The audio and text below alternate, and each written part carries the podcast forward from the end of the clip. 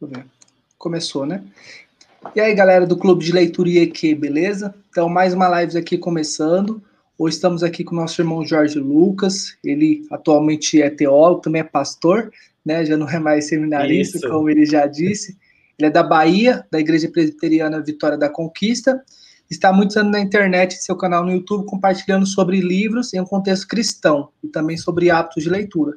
E hoje, nesse bate-papo, ele vai partilhar conosco sobre sua jornada de leitura e hábitos de leitura, qual vem construindo dia após dia. Nós sabemos que não é um caminho tão fácil de se edificar, mas é necessário persistência e perseverança. Então, queremos te agradecer, Giolê. Você prefere que chama você Jorge Lucas, Giolê? Como você prefere? Pode chamar de, de onde Geolê? ficar mais à vontade. Tá bom. É como a gente se conheceu, né? Pode ser. Tá bom, sem erro. Então hoje a gente está aqui com o Geolê, quero agradecer muito sua vida, Geolê, por ter aceitado esse convite. Como eu já disse para você agora de pouco, é, já acompanho seu canal já faz um tempo. Lembro quando eu, quando eu me converti e colocava algumas coisas a respeito de livro. Eu gosto, gostava muito de ver sobre review, aquelas uhum. caixas do Ictio, sabe quando o pessoal começou aquelas caixas de box de livro? Gostava muito de ver. Sim. E vocês sempre você e outras pessoas da internet sempre postavam essas caixas de livros, essas coisas, e isso, nossa, enchia meu coração. Eu não tinha o dinheiro para poder comprar, né? Depois eu quero partilhar um pouco sobre isso. E às vezes uhum. eu encontrava PDF, depois de, sem brincadeira, depois de muito tempo eu fui descobrir que isso era ilegal, papapá, mas isso é um assunto para uma outra conversa, depois eu posso partilhar com calma. Uhum. É, então, gostaria que você se apresentasse, não sei se faltou alguma coisa sobre você, enfim, gostaria que você partilhasse alguma coisa sobre isso. Ok. Ô, Carlos, eu agradeço o, o convite. O nosso contato ali no, no, Instagram foi bem breve, mas o suficiente, né? Você falou, vamos, eu falei, vamos, acabou, era o que eu precisava, né? Uhum. Porque é um assunto que eu gosto de, de falar, é, é importante para estar tá sempre comentando sobre isso, incentivando, né? A, leitura tem um papel muito importante na minha vida, nem sempre foi assim, pretendo comentar um pouco mais sobre isso, mas hoje eu entendo que de fato tem um lugar todo especial na minha vida, mas não só isso, né? Eu acredito que é de grande importância para a vida cristã, né? Uh, eu acho que você já, já falou uh, bastante aí sobre, sobre mim, né, em termos de, uh, de como eu, eu, estou hoje. Então, eu sou pastor na Igreja Presbiteriana de Vitória da Conquista, né, atualmente. Tem um canal no YouTube aí já tem um pouco mais do que sete anos, então é bastante tempo que a gente vem uh, falando sobre isso, né? Então, para quem não conhece, né, pode pesquisar por lá, Geolê, conforme está aqui nesse quadradinho. Né? Se pesquisar Geolê, vai ser fácil de encontrar. E é isso, vamos lá, vamos falar sobre hábito de leitura, né? Sobre leitura, sobre livros, essa paixão que a gente, que a gente tem aí, né? Muito bom. Então, minha primeira pergunta para você, Geolê, eu queria saber como que foi a sua conversão, né? Eu acho que essa é uma das partes mais importantes, né, da nossa vida cristã. Uhum. Alguns autores dizem que um dos momentos mais importantes da nossa vida é quando a gente se converte, né? E o segundo é quando a gente casa. Olha só, eu já me converti, já me casei, eu tô, tô bem. Então, então gostaria de saber como, com... que, como que foi a sua conversão, assim, dentro dessa pergunta, é, eu queria saber se, quer dizer, se você chegou a se converter no quesito assim de, ah, eu tive um momento no mundo, eu me converti, ou seus pais uhum. eram cristãos, você cresceu em berço evangélico. Englobado nessa pergunta, queria saber se você já teve um encontro com Deus, assim que você se converteu, ou você teve um processo antes. Uhum. Ok. É, como, como eu falei, o casamento é importante também, né? Então, eu sou casado com a Rita, ainda não tenho filhos mas a gente tem caminhado junto aí, lendo livros juntos também, né? uh, então, a minha conversão se deu ali por volta de do final do ensino médio. Eu tinha alguns amigos que uh, eram da igreja, que eram uh, é, evangélicos, né? Eu não era evangélico, na verdade, eu não conhecia esse negócio de ser evangélico. Eu só ouvia de maneira assim até um tanto pejorativa sobre o termo crente. Então, era uma coisa muito distante de mim, assim, em termos de relacionamento. Mas, nos relacionamentos ali de, de rua, de, de escola e tal, acabei conhecendo algumas pessoas evangélicas, e isso foi me, me, me aproximando de um contexto de igreja aos poucos, né? Ah, em um primeiro momento ali, muito de conversa, de relacionamento, assim, de bate-papo, resenha, é, resenha é, é, é, jogar conversa fora, né? é de bater papo e, e, bem descompromissado, né? Uh, até que um dos, dos, amigos, com intenção mesmo evangelística, né, se aproximando mais de mim, ele por vezes me lembrava da importância de servir a Deus, de se entregar ao Senhor Jesus, e eu, eu tinha uma noção de religiosidade, apesar de não ser crente, e, e isso depois, né, com as, as provocações dele, no melhor sentido da palavra, né, uh, me, levavam, me levaram a, a entender que de fato não servia a Deus. Eu não tinha uma dedicação à oração, eu não falava do evangelho para as pessoas, eu não lia a Bíblia. Eu pensei, rapaz, eu, eu não sou, de fato, eu não sou cristão como eu achava que era, né? Então, a, a, o meu colega ali, nem era tanto a intenção dele questionar, mas era a intenção dele me levar a, a entender que eu precisava servir a Deus. Então, a, partir disso, eu percebi que eu precisava, de fato, é, me comprometer mais com a, com a igreja, né, com conhecer mais sobre, sobre a Bíblia, sobre Jesus. E, e nesse relacionamento, né, no grupo de amigos ali, tinha uma pessoa que era uma, uma moça assim que eu era mais próximo dela, e, e ela até me, me deu uma Bíblia de presente. Né? Isso foi algo muito marcante para mim. Eu tenho essa Bíblia até hoje, ela me deu. Que legal. Porque é uma, na verdade, é uma Bíblia até bem, bem desgastada, assim, ela tá até bem rasgada, não dá nem para manusear direito, mas eu guardo de, de recordação porque foi uma memória muito forte, assim, uh, que ela me deu uma, a Bíblia para ler, era uma Bíblia da Bíblia Viva, não sei se vocês conhecem essa tradução, Sim, né? a Bíblia Viva, que ela tem uma linguagem bem parafraseada, né? É, talvez, eu acho que ela é até um pouco mais do que a linguagem de hoje, né? Ela é bem é. facilitada mesmo. Ela só perde para mensagem. É, a mensagem é interpretativo, né?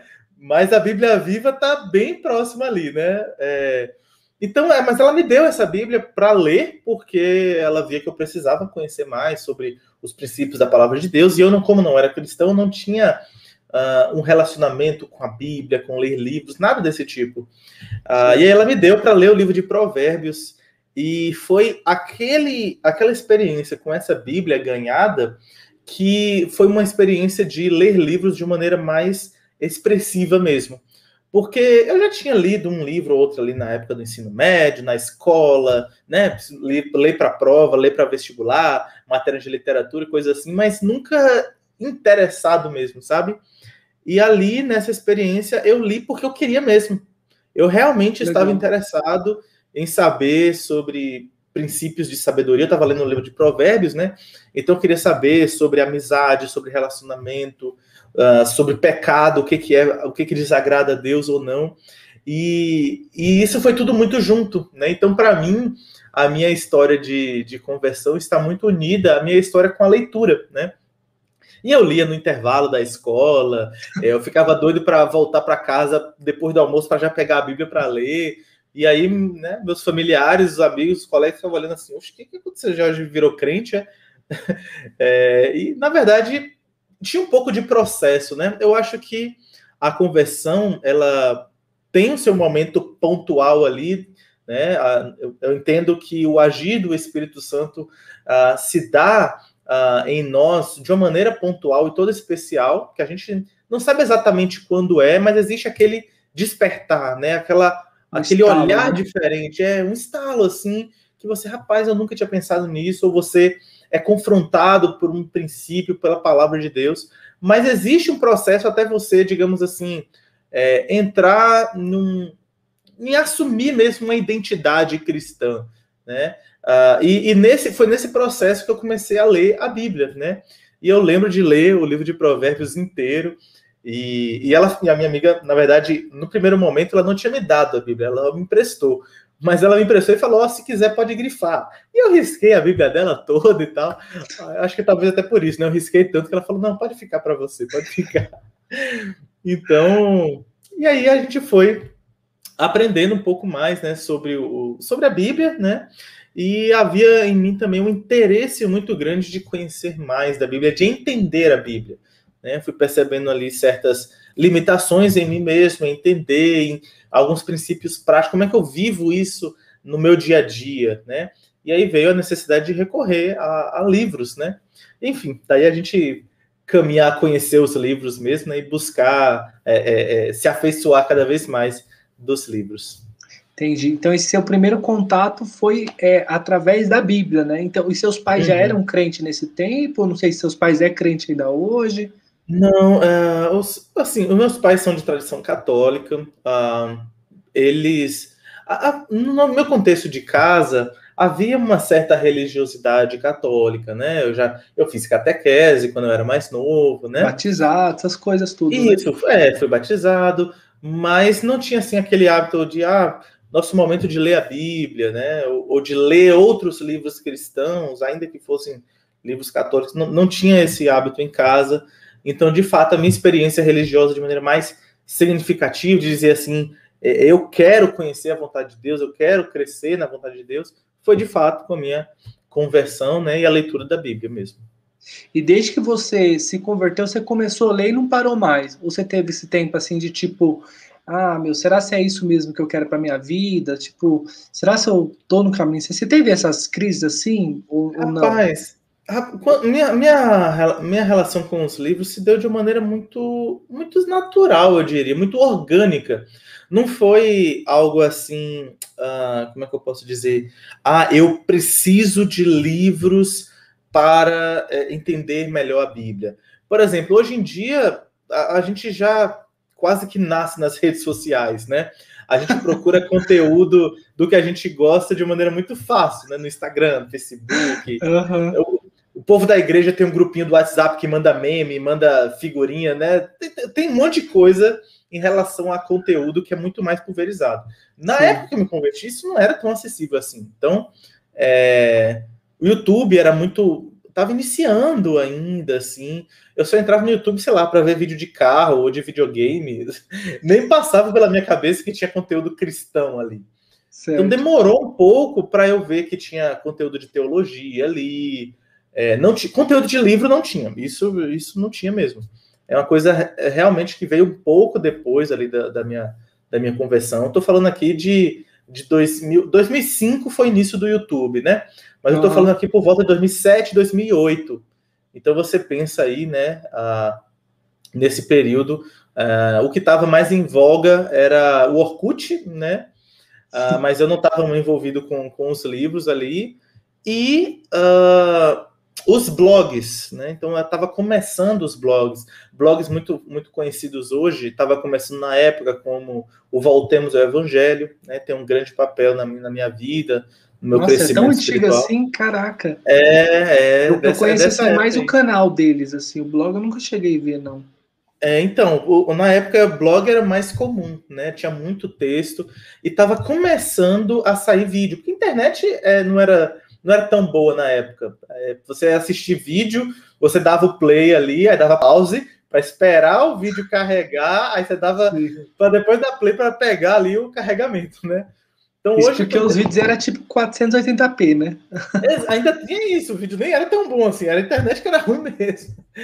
É, mas foi a partir disso que eu fui é, é, é querendo conhecer mais da palavra de Deus, da Bíblia. Então não foi necessariamente de querer conhecer livro, né? Uh, então, é, é, esse é até uma coisa interessante, a gente falando aqui de hábito de leitura, né?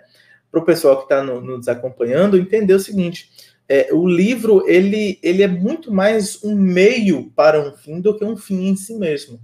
Alguns teóricos do livro, da literatura, é, Existem muitos estudos, muita pesquisa sobre o valor dos livros, né, sobre o papel dos livros na sociedade e tal. Ok, é, nada disso deve ser desprezado. Existe toda uma, uma, uma filosofia do livro, do material livro, Sim. né? Uh, mas é, eu, eu não creio que esse seja o mais importante. A melhor coisa dos livros não são os livros, mas do que eles trazem, né? O que eles falam. Então, é, isso, isso eu acho que tem muito, tem muito sentido na minha experiência mesmo. Eu não, não buscava os livros porque eu queria livros, eu queria conhecer mais de Deus.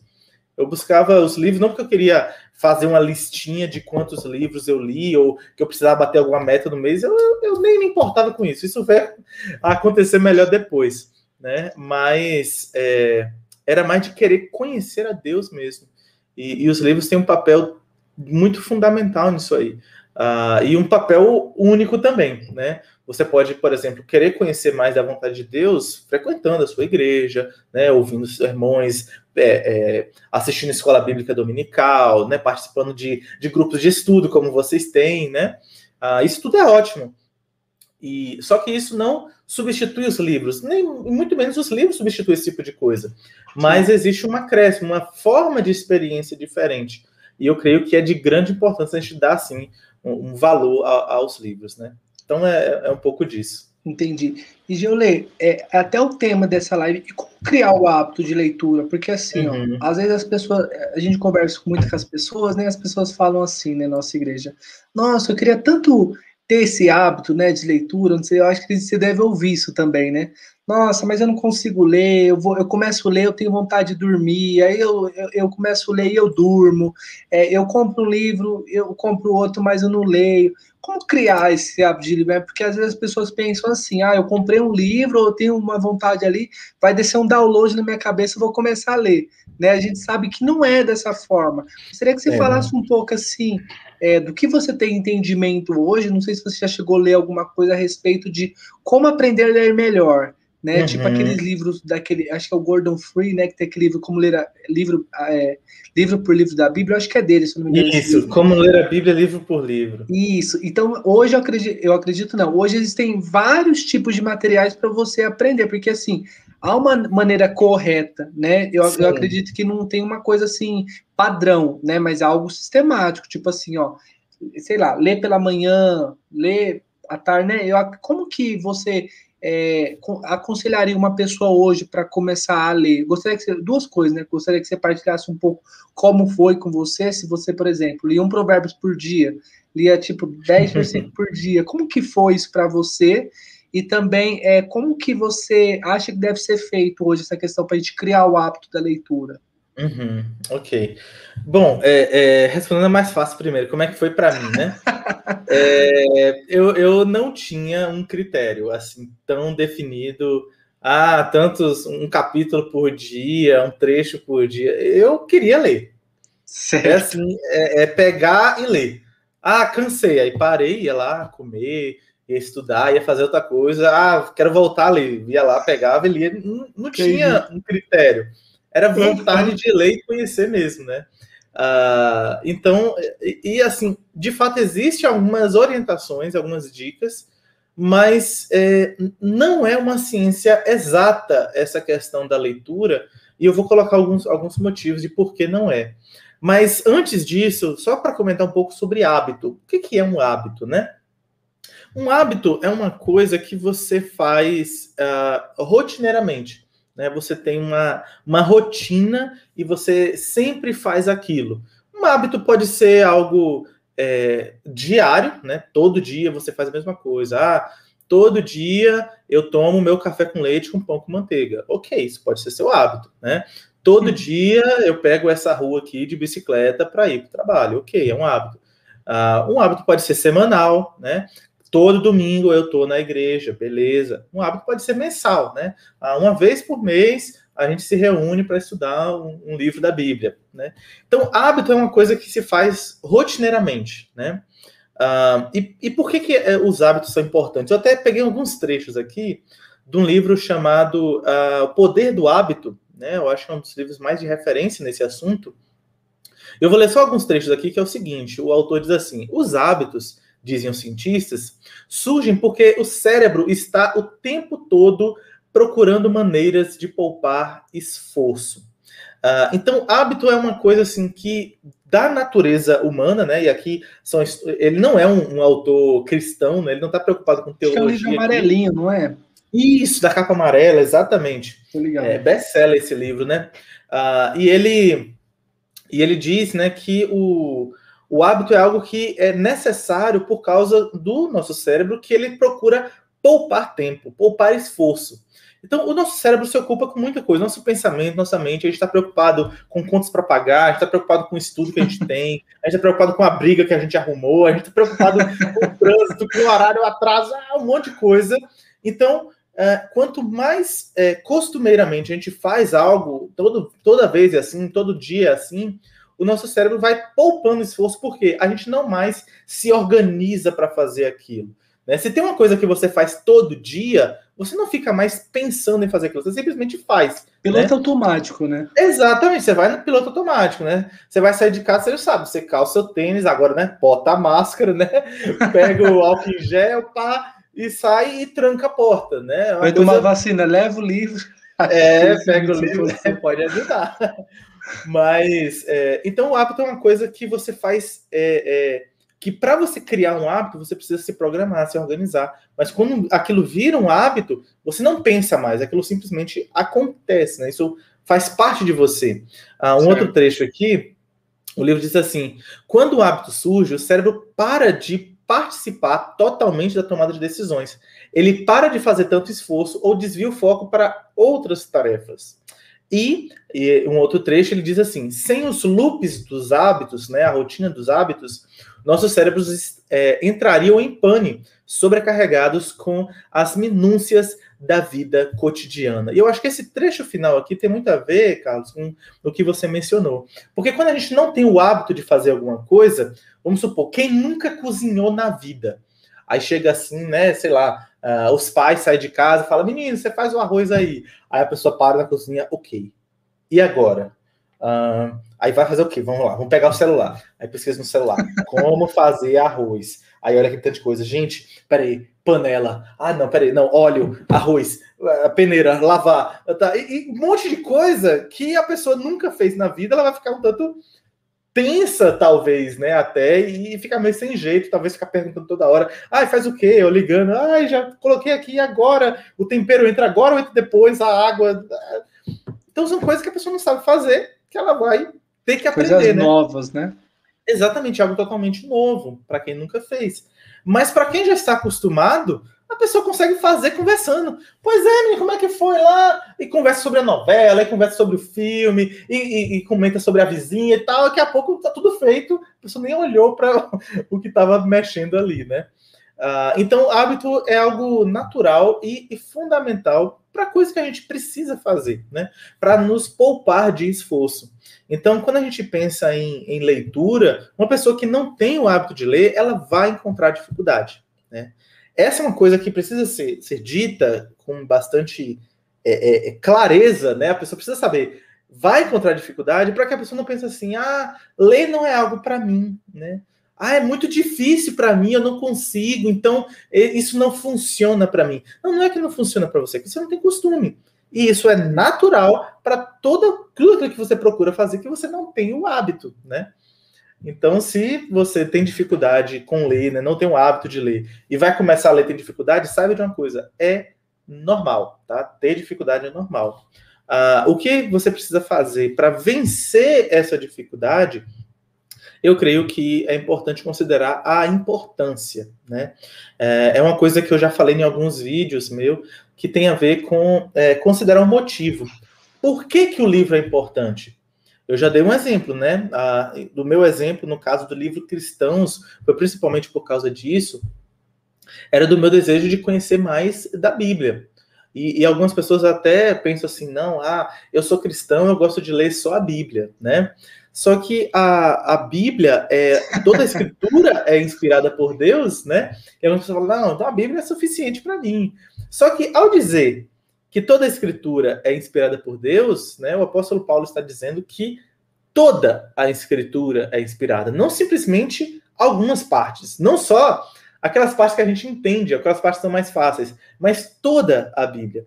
Então vai ter aquelas partes que eu não entendo direito, que eu não sei exatamente o que significa, que eu não sei como se aplica na minha vida, mas é inspirada por Deus.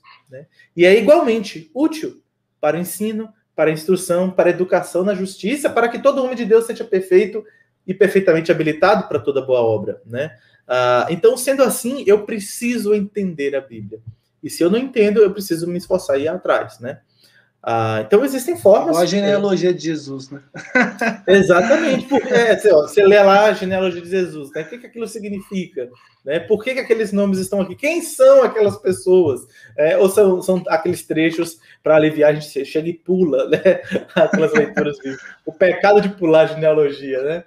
Uh, mas não pode ser assim, né? E aí, quando a gente vai estudar comentários bíblicos, por exemplo, recorrer a Bíblias de estudo, né, que ajudam bastante, a gente pode entender o, o propósito por trás de certos termos, certas expressões, né? Então eu creio que pensando em livros cristãos, né, no nosso contexto, eu acho que é mais, mais fácil para a gente associar isso, é a necessidade de entender a própria palavra de Deus e a vontade de Deus na minha vida. Né? Sim. É, isso foi muito marcante para mim, foi isso que me levou, né, posteriormente, a, a, me aprofundar mesmo a, aos livros, né? É, Legal. Sim. A, a, a, Camila mandou aqui uma pergunta no chat, ela mandou assim, Jolê, qual que é o livro que mais marcou a sua vida? Camila, obrigado pela participação aí, obrigado pela pergunta.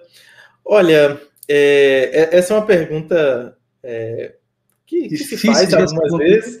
É difícil de responder pelo seguinte. Que não se faz, né? se, se, bem que ela colocou de um jeito bem, bem generoso, né? Ela colocou de um jeito bem legal. Obrigado. É porque às vezes essa pergunta parece bem assim: qual é o livro mais importante que você leu? Ou é qual o melhor livro que você já leu? Aí é difícil, né? Uhum. Ah, é, é, a Bíblia, né? Não, mas sem ser a Bíblia. Aí você vai pensar em um clássico. Mas às vezes o livro que mais marcou a minha vida, e aí por isso que eu agradeço a forma que ela colocou, é, é diferente de necessariamente ser um livro importante. Às vezes aquele livro me marcou por, pelo momento que eu estava passando, né? E colocando dessa forma, talvez o livro que mais me marcou uh, foi o livro Instrumentos nas Mãos do Redentor, um livro do, do Paul Tripp, é, que é da editora Nutra, é um livro um pouco grande assim, ele tem 400 e poucas páginas, mas uh, ele não é um livro difícil Como e ele fala muito de, aqui? É de relacionamentos. Na mão do Isso. Redentor? Instrumentos nas mãos do Redentor. Uh, ele está logo ali em cima. Deixa eu pegar aqui, só um instante que eu mostro para tá. vocês.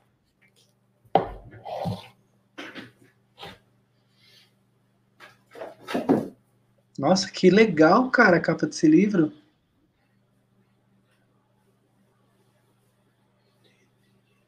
Nossa, perfeito.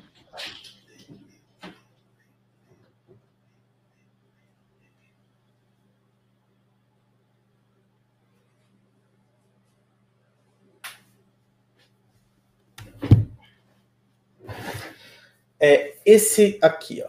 Mano, tava vendo aqui que capa bonita. É, instrumentos nas mãos do Redentor, olha o tamanhozinho dele. Nossa. Pessoas que precisam ser transformadas ajudando pessoas que precisam de transformação. Nossa, é um livro bem caraca. prático, legal, né? É um livro bem prático e ele foi muito importante para mim porque foi num período que eu estava na, na igreja e tendo uh, certas dificuldades de relacionamento em termos de expectativa, em termos de amizade, em termos de decepção, né? E isso é uma coisa que toda igreja tem isso. Ou, ou só a minha? É, na, na quadrangular tem dificuldade assim de relacionamento ou é só na, na presbiteriana? É só aí mesmo. Brincadeira, ah. que tem também. só nós somos os pecadores, né? Lá na nossa igreja o pastor, o pastor fala assim, né, às vezes. Aqui nessa igreja não tem ninguém com esse problema, mas nas outras tem bastante. É. Aí fala lá um pecado super comum, né? Tá. Uhum. Pois é. Então, é, esse livro ele foi muito importante para mim nesse sentido, né? Porque é, era um assunto sensível, um assunto que eu estava precisando amadurecer. E ele, inclusive, coloca aqui é, o livro dividido em quatro partes. É, tem uma parte introdutória aqui, e, e, depois ele coloca quatro princípios para buscar é, entre os relacionamentos. Deixa eu achar aqui. A ideia não é fazer um resenha desse livro, não, mas. Mas eu acho, ainda estou respondendo a pergunta da Camila. Ah. Aqui, os quatro princípios que ele coloca é assim: amar, conhecer, falar e fazer. Né? Ah, então, amar tem a ver com se importar, o, o querer bem, né? Conhecer tem a ver com verdadeiramente se interessar pelo, por ouvir a pessoa, perguntar sobre a pessoa. Falar tem a ver com é, expressar a graça né, tem a ver com realmente comunicar algo, não simplesmente ouvir, e o fazer tem a ver com uma atitude mais relevante de, de relacionamento, né? É, então é, é, é bem, é bem interessante, ele é bem voltado assim para o, o, aconselhamento, né? Mas ele é muito bom para todo tipo de, de relacionamento, pensar em pais e filhos, marido e esposa. Então, gostei demais. Eu acho que esse foi um dos mais marcantes é, é, da minha vida. Legal. Eu achei muito bacana você ter falado sobre essa parada de que você, quando começou a ir para a igreja, né, de, de querer conhecer a Deus mesmo, né, de fato. Uhum. Porque para mim é, foi, foi um pouco assim, um pouco diferente, porque eu nunca tive o hábito de estudar. Eu acho que a grande maioria das pessoas é, são assim, né? Tipo, principalmente quando começa para a igreja, eu acho que é um caso ou outro que você olha para a pessoa e fala assim, não, essa pessoa aqui, ela tipo já começou a estudar em escola particular, os pais tinham o hábito de ler, às vezes o pai era professor ou a mãe. E, e para mim acontecia tipo assim, ó, eu eu começava a ir para a igreja e o pastor pregava e eu não entendia nada do que era dito, assim, muitas das vezes, sabe? Tipo, meu, mas como assim? Às vezes até uma música eu ficava, assim, em choque, né? Mas o que quis dizer isso, ainda que a figueira não floresça, sabe? Essas coisas. e aí eu, eu comecei a comprar a Bíblia, né? Hoje eu tenho muitas Bíblias em casa. E, tipo assim, ó, eu falava assim, ah, eu vou comprar numa outra versão, porque na minha igreja era, tipo, é, é, Almeida Corrigida, revisada, uma coisa corrigida. assim. Era uma coisa assim, e aí eu não entendia nada, e aí eu comecei Entendi. a comprar versões de Bíblia. Então eu lembro que eu comprei a Viva, eu comprei a Mensagem, eu comprei a tradução da linguagem de hoje, eu comecei a comprar a Bíblia. Hoje em casa, tipo, eu tenho quase, acho que deve ter mais de 20 é, versões diferentes, sabe? Eu tenho bastante Bíblia.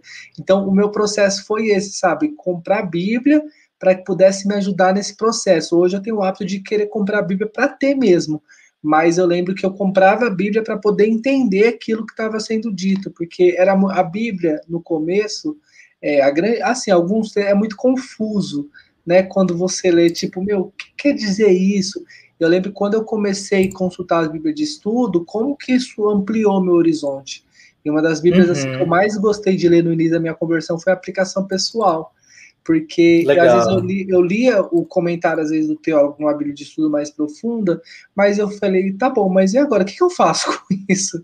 Né, a aplicação pessoal, ela é assim, é bem direta e reta, fala, ó, tipo assim, ela não instrui do jeito que tem que fazer, mas ela fala, ó, você pode fazer isso, isso aqui pode ser que dê certo. Então, a aplicação pessoal, ela me, me ajudou a interpretar o texto, né? Porque uhum. às vezes, não somente interpretar, mas aplicar isso na minha vida, né? Porque Sim. eu acho que essa é a maior dificuldade quando a gente lê a Bíblia, né? É você ler um texto, você compreender e você colocar isso de forma prática, né? Como você diz desse texto de Hebreus, né? Que todo, acho que é Hebreus, que toda a escritura é inspirada por Deus, né? E, e é própria para poder nos educar na justiça. Ou é Timóteo? É Timóteo, é segundo é Timóteo, Timóteo, né? 3. 3,16? Deixa eu conferir aqui. É 3 alguma coisa, acho que é 3,16 até o 18, não sei. É isso mesmo, 16 e 17. Segundo Timóteo 3, 16 17. E aí ele fala, né, para educar na justiça, é igual você falou sobre a genealogia, né? Meu, tem um propósito por aquilo. Não foi escrito em vão, né? Então eu acho que há várias formas de a gente começar a estudar, ler, enfim, criar o hábito, e, mas não há somente um hábito, né? Muito legal a gente falar sobre isso também, né, Jolie? Porque assim, às vezes a, a, pessoa ouve aqui e fala assim: ah, mas meu, isso não me interessou, tipo, não me identifiquei. Só que ela vai ouvir uma outra pessoa e ela se interessa por aquilo, né? Então uhum. não há uhum. só uma forma da gente fazer isso, né? Há uhum. várias maneiras. Uma outra coisa que eu gostaria de saber, Jolie, é como que surgiu a ideia para você de estudar teologia, né? Porque a gente sabe que uma coisa a gente ler livro, ler Bíblia, a gente sabe que estudar teologia é outra coisa, né? Não uhum. que é uma coisa completamente diferente, tem bastante coisa a ver, mas é uma, é uma outro tipo de estudo, né? Uma coisa Sim. mais aprofundada. Como que surgiu isso para você? É, eu, só, eu só queria fazer um comentário antes, antes de, de responder isso, sobre ter falado de versão de Bíblia, né? Eu acho isso muito legal, Carlos. E, e assim, às vezes algumas pessoas pensam assim: ah, mas eu não tenho, eu não tenho dinheiro para comprar livro, né? Olha, Bíblia de estudo talvez seja uma boa porta de entrada para a pessoa começar a ler, porque a pessoa tem a Bíblia ali, né? Ah, é importante que tenha a Bíblia na versão que ela mais goste ou que mais use, né? Pode ser a Bíblia usada comumente na igreja, uma versão de preferência, mas uma Bíblia de estudo, hoje em dia está tá bem caro, inclusive, mas uma Bíblia né, de estudo ela pode ser usada por bastante tempo. Você, sei lá, você vê uma opção de parcelamento aí para não pesar no seu bolso, né? E pode ser bem interessante, porque você está ali né, com o texto e a consulta em um mesmo material, né? É, então acaba sendo bem acessível. No caso de você não ter uma Bíblia de estudo, e eu entendo também que, como eu falei, né, no início eu não estava tanto interessado em livros, então não pensava muito nisso, mas versão de Bíblia é excelente.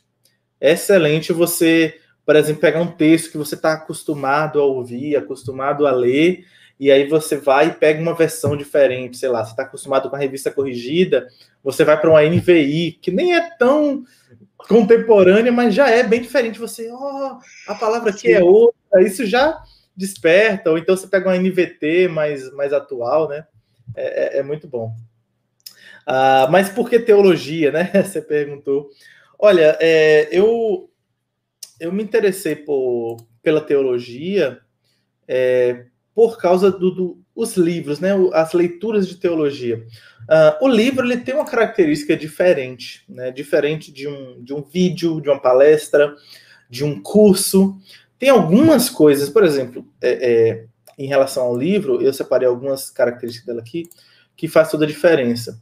Uh, um livro você pode ler no seu ritmo. Não sei se você já teve essa experiência de você estar tá ouvindo uma, uma palestra, um curso, alguma coisa, aí você, a pessoa solta uma informação e você opa, peraí, essa informação é diferente, nunca tinha ouvido falar sobre isso. Não processei. Aí, quando você está processando, a pessoa já falou as outras duas coisas, não, peraí, peraí, dá, dá vontade de pedir para esperar um pouco, né? Às vezes em sala de aula acontece isso e tal. Uh, e, e, nem sempre dá, nem sempre é possível você pedir para esperar, no máximo você anota. Principalmente ali. se estiver ao vivo, né? Porque se for no YouTube, é. você para e volta. Agora, se for uhum. na sala de aula ou for ao vivo, perdeu. Como, é. É, e, e, o livro você tem certa facilidade, né? Você parou ali, peraí, o que, que é isso? Você pausa, você anota, você grifa aquilo ali. Então, você dá um ritmo à sua leitura, é muito melhor. Isso acontece para o outro lado também. Se a leitura está mais leve, mais tranquila, você pode ler com mais rapidez, né? Ah, não precisa ser aquela coisa ali, né? Você está ouvindo, ah, isso aí eu já sei, ai, que chato, né? Não, você pode caminhar um pouco mais, né? Então, o livro tem uma coisa diferente. Outra coisa, né, é que o livro requer um, um envolvimento maior. Aí é um aspecto de esforço que pode parecer negativo, mas na verdade é, é, favorável ao livro. Que ao requerer um esforço maior de você ter que fazer a leitura, de você decodificar palavras, associar ideias e contenar ali e ver a ideia do texto, faz o seu cérebro trabalhar, exercitar. E isso te deixa muito mais ativo obrigatoriamente, né? Uh, em uma palestra ou em uma aula, você pode estar ouvindo e pode sim estar ativo também, anotando, atento, mas pode não estar, né? Uh, no livro, não. Se você estiver fazendo uma leitura ali desatenta, né? Não, não vai nem. Você não vai nem conseguir caminhar, né? não vai nem fazer sentido. Qualquer coisa, né? Se não tiver atenção. Exatamente. Uh, então, um livro requer esse, esse envolvimento, né? Uh, uma outra coisa é que o livro ele também é melhor para você revisar, né? Então você vê, eu peguei aqui o livro, né, que foi mencionado, eu já tenho aqui um, um post-it aqui colado, né? Eu já puxei aqui, já fui exatamente no trecho que eu queria lembrar, né? Legal. Depois então, eu quero que você fale sobre isso, porque isso a gente gosta de conversar bastante também. É, não é muito, é muito legal, porque é, é mais fácil você ir direto ao ponto, aquilo que te chamou a atenção, aquilo que você não entendeu, aquilo que convém revisar. E olha só, esse livro aqui tem muitos anos que eu li. Né? Eu não li, foi esse ano, ano passado, não, tem muito tempo. Deixa eu ver se tem marcado aqui. Ó, eu comprei ele em 2013, mas Nossa. eu li depois. Eu revisei Caraca, ele no seminário. Deve ter, no mínimo, uns três anos que eu li, que eu li no, no, no final do seminário. Então, assim, tem muito tempo que eu li, mas aqui tá grifado. Eu não preciso decorar. Você vê que eu tentei lembrar, não, não consegui, né? Eu falei, ele fala de quatro coisas, eu fiquei, ah, é o que mesmo? Eu lembrei. Não dá para lembrar de tudo, mas tá Sim. aqui marcado, eu cheguei pá e abri, tá aqui exatamente, né? Então é mais fácil para revisar, para você consultar, para você fazer uso daquele conhecimento depois, né? Uh, uma outra vantagem do livro é que ele geralmente, e aí não é uma regra, mas é o esperado, né? Geralmente ele é um material mais elaborado. Não, não significa que aulas, palestras não sejam, né? Tem palestras. Porque tem mais tempo são... para preparar, né? Exatamente. Ele passa por um crivo de, de crítica muito mais exigente. De aprovação que... mesmo, né? De fato. Exato. Palestra ou curso, às vezes tem muito o aspecto ali espontâneo, que traz certa leveza e até favorável a esse tipo de formato, mas que o livro não tem. Né? Então o livro ele passa por um, um, um editor que vai avaliar a estrutura do, do, dos capítulos, né? Se for uma tradução, vai passar por uma tradução de um especialista, um, um revisor, né? Ah, se o livro teve uma primeira edição e teve algumas falhas, vai ter crítica, vai ter uma segunda edição corrigindo, vai ter acréscimo. Então existe todo uma, uma, uma, um acabouço né, envolvido na produção do livro, para além do próprio autor. E, e a então, chance de errar é menos, né? Exatamente. Né? O próprio autor pode revisar, pode corrigir certas coisas, né? Então isso favorece e também uh, os livros, e aí é o aspecto mais talvez apelativo, né, em relação aos livros, mas não poderia deixar de ser falado, né? Os livros ele têm um caráter de eternidade. Não Exatamente, não da mesma forma como a palavra de Deus, obviamente, mas você pensa em obras clássicas, como, por exemplo, Confissões de Santo Agostinho, um livro que foi escrito lá para o quinto século, há tanto tempo atrás, e você lê até hoje, e é profundo aquilo, e você está lendo um mesmo livro que João Calvino leu lá no período da Reforma, e você está impactado igualmente com ele, e você, de alguma forma, você conecta a, a, a obras do, do, da história da igreja né, no decorrer é, do tempo. Né? Você pega uma obra como O Peregrino, né, que é uma literatura toda. É, é, é, é toda esqueci o, o, termo, né? Mas cheia de figura de linguagem, de ilustração, né? Uhum. Ah, apontando para o cristianismo, e você vê Charles Spurgeon, né? Que foi um dos grandes pregadores aí na, na história da igreja, leu Peregrino assim e, e, lia várias vezes, né? E você, você se Cem vezes, né? Sim, sim, ele gostava mesmo, ele gostava. Então, uh, uh, você acaba se identificando com a história da igreja ao pegar alguns livros como esse. Por exemplo, a gente tem mais recentemente, eu não sei como é o, o contexto de vocês, né? Mas no meu período de conversão era muito comum ouvir aquela pregação chocante do Paul Washer né? Muito famosa na internet. E, cara, sabe o que é engraçado? O que mais me impactou, impactou não foi a pregação, a pregação chocante toda, mas foi um, um. A repercussão? Não, não, foi um clipe. Não sei se você viu, tinha tipo uma edição assim, que não era palestra, era a voz dele, mostrava ele falando, e tinha só alguns trechos, algumas imagens.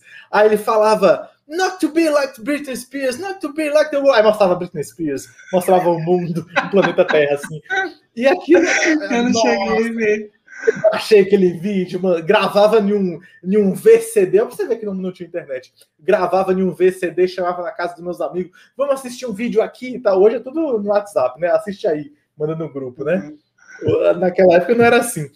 Mas, enfim, aquilo, aquilo lá me impactou bastante, né? E até hoje ainda se fala, mas é, não tem o mesmo impacto que teve na época que popularizou.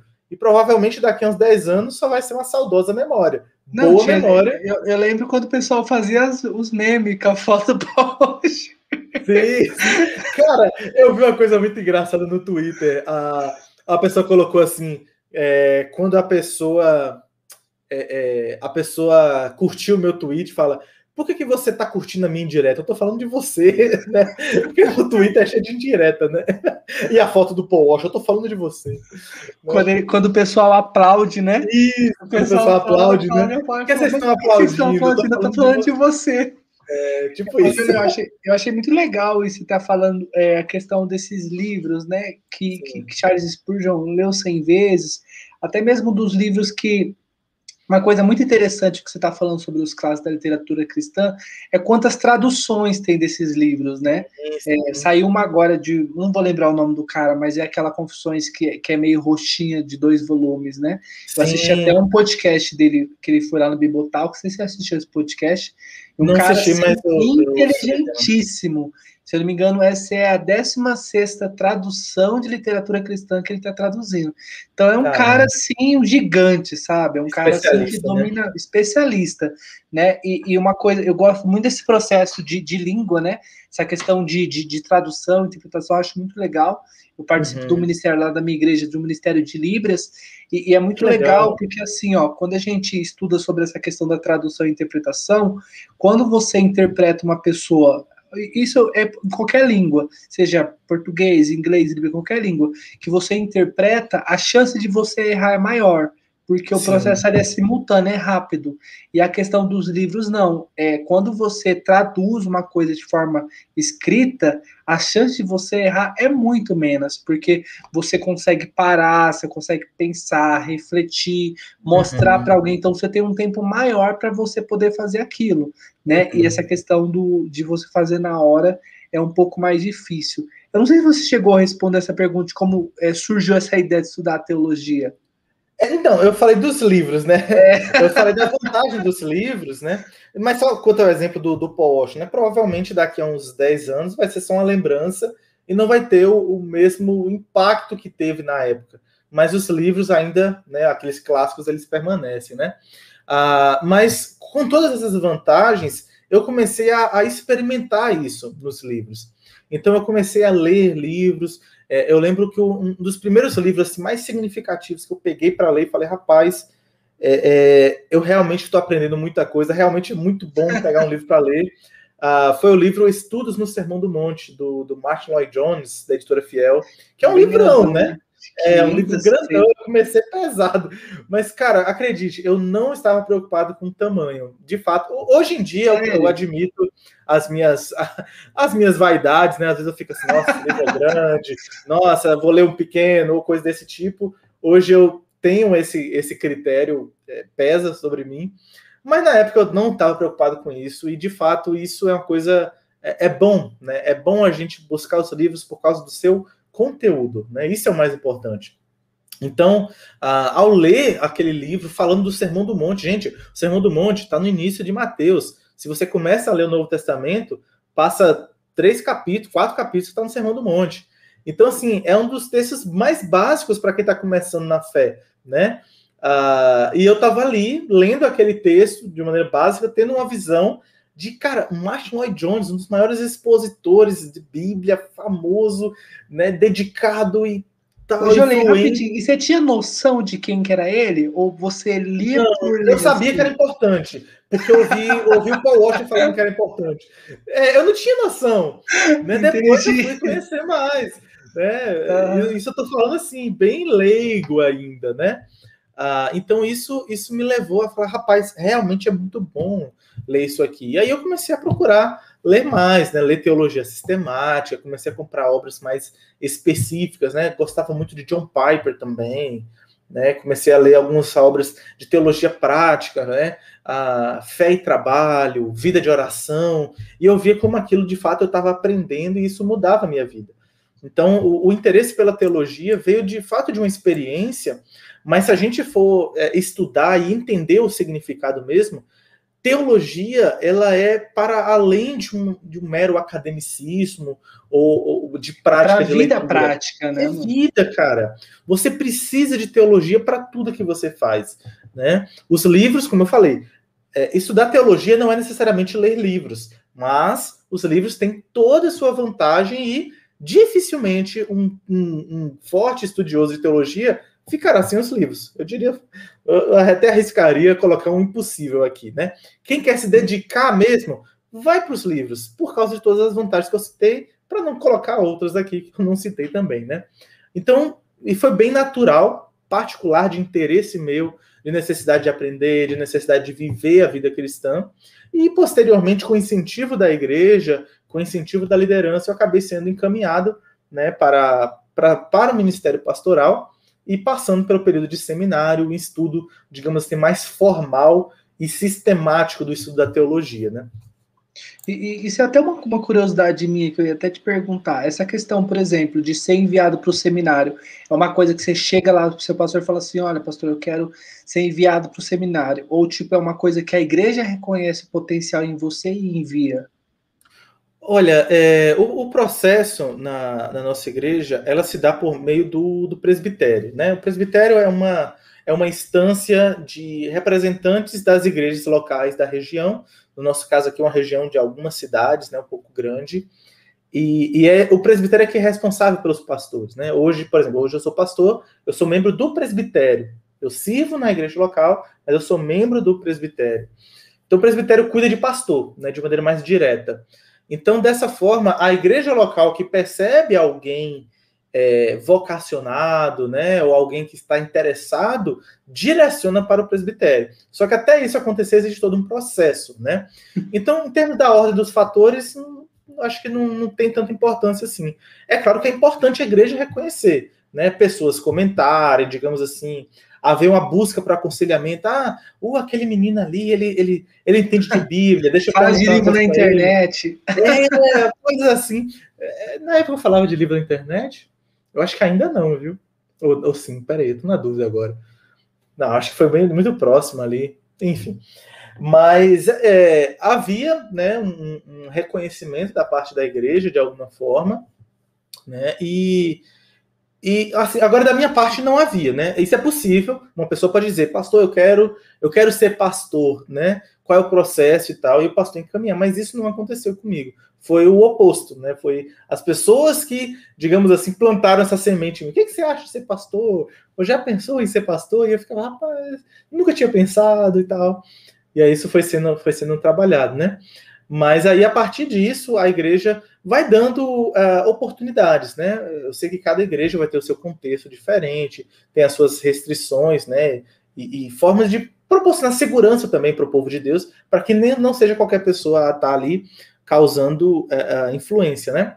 Mas, por exemplo, a gente tem alguns contextos de grupo de jovens, né, de estudo bíblico, até contextos como esse, né, que nós estamos aqui é, sem uma formalidade eclesiástica, ainda que seja uma programação da igreja, que dá oportunidade para a pessoa falar, se expressar e argumentar de acordo com a palavra de Deus, até para a igreja reconhecer o quanto aquela pessoa tem o dom da palavra ou o dom do ensino, né?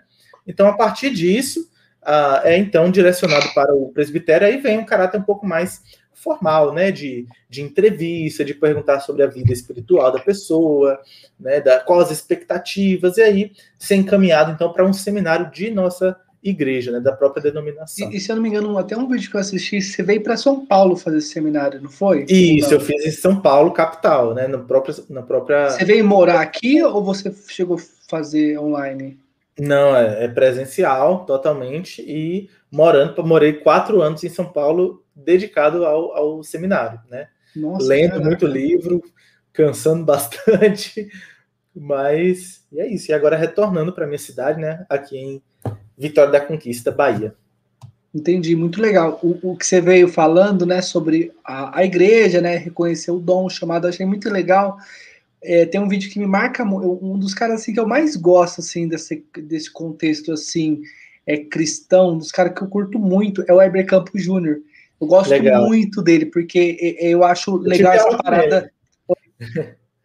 Tive aula com ele. Ah, é, que legal. Eu, eu gosto muito dele, assim, pelo fato dessa questão de língua, né? Que ele é um cara, que ele é tradutor inteiro também de, de, de língua e tal. É uma coisa que eu, eu gosto muito dele. E ele tem um vídeo de uma de um estudo, acho que foi um, seminário, é um seminário, na verdade, aquele seminário Charles Spurgeon, e ele hum. foi dar uma palestra enfim, não sei o que ele vai fazer lá.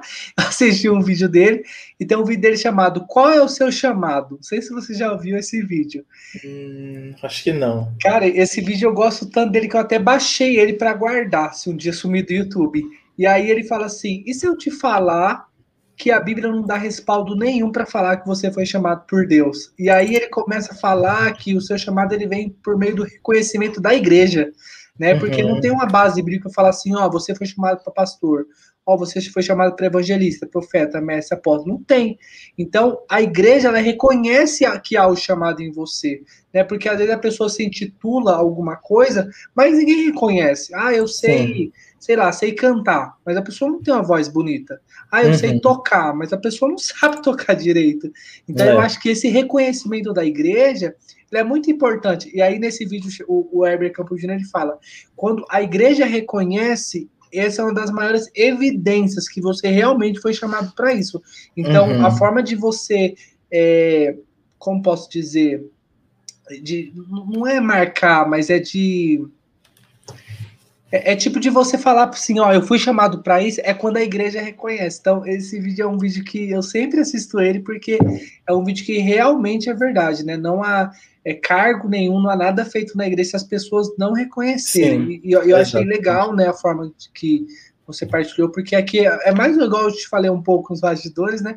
Falei que na nossa igreja tem o ITQ, né, que é o, é o é o Instituto Teológico Quadrangular, mas é bastante diferente. Depois eu posso compartilhar um pouco isso no final. Uhum. É, eu queria saber sobre leitura. Ah, uma outra coisa que eu queria saber também, que eu fiquei bastante curioso, é sobre esse lance de marcar, né? No clube de leitura, certo. a gente tem vários tipos de marcar. Vou até compartilhar alguns para você entender. Igual, por exemplo, vai que não tem nenhum livro próximo aqui. Né? Mas olha só, tem, tem um livro aqui atrás, não quero me levantar, porque uma vez que eu levantei, eu acabei derrubando as coisas com medo. Mas enfim, eu tenho o hábito de, de fazer estrela. Quer ver? Deixa eu pegar esse, esse livro só para você entender rapidinho.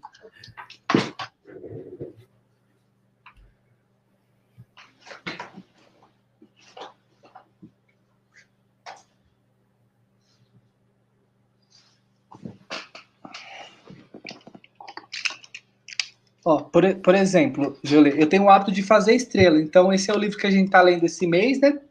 Chamado Tesouro dos Atentos. Descobrindo canções no lugar secreto. Legal.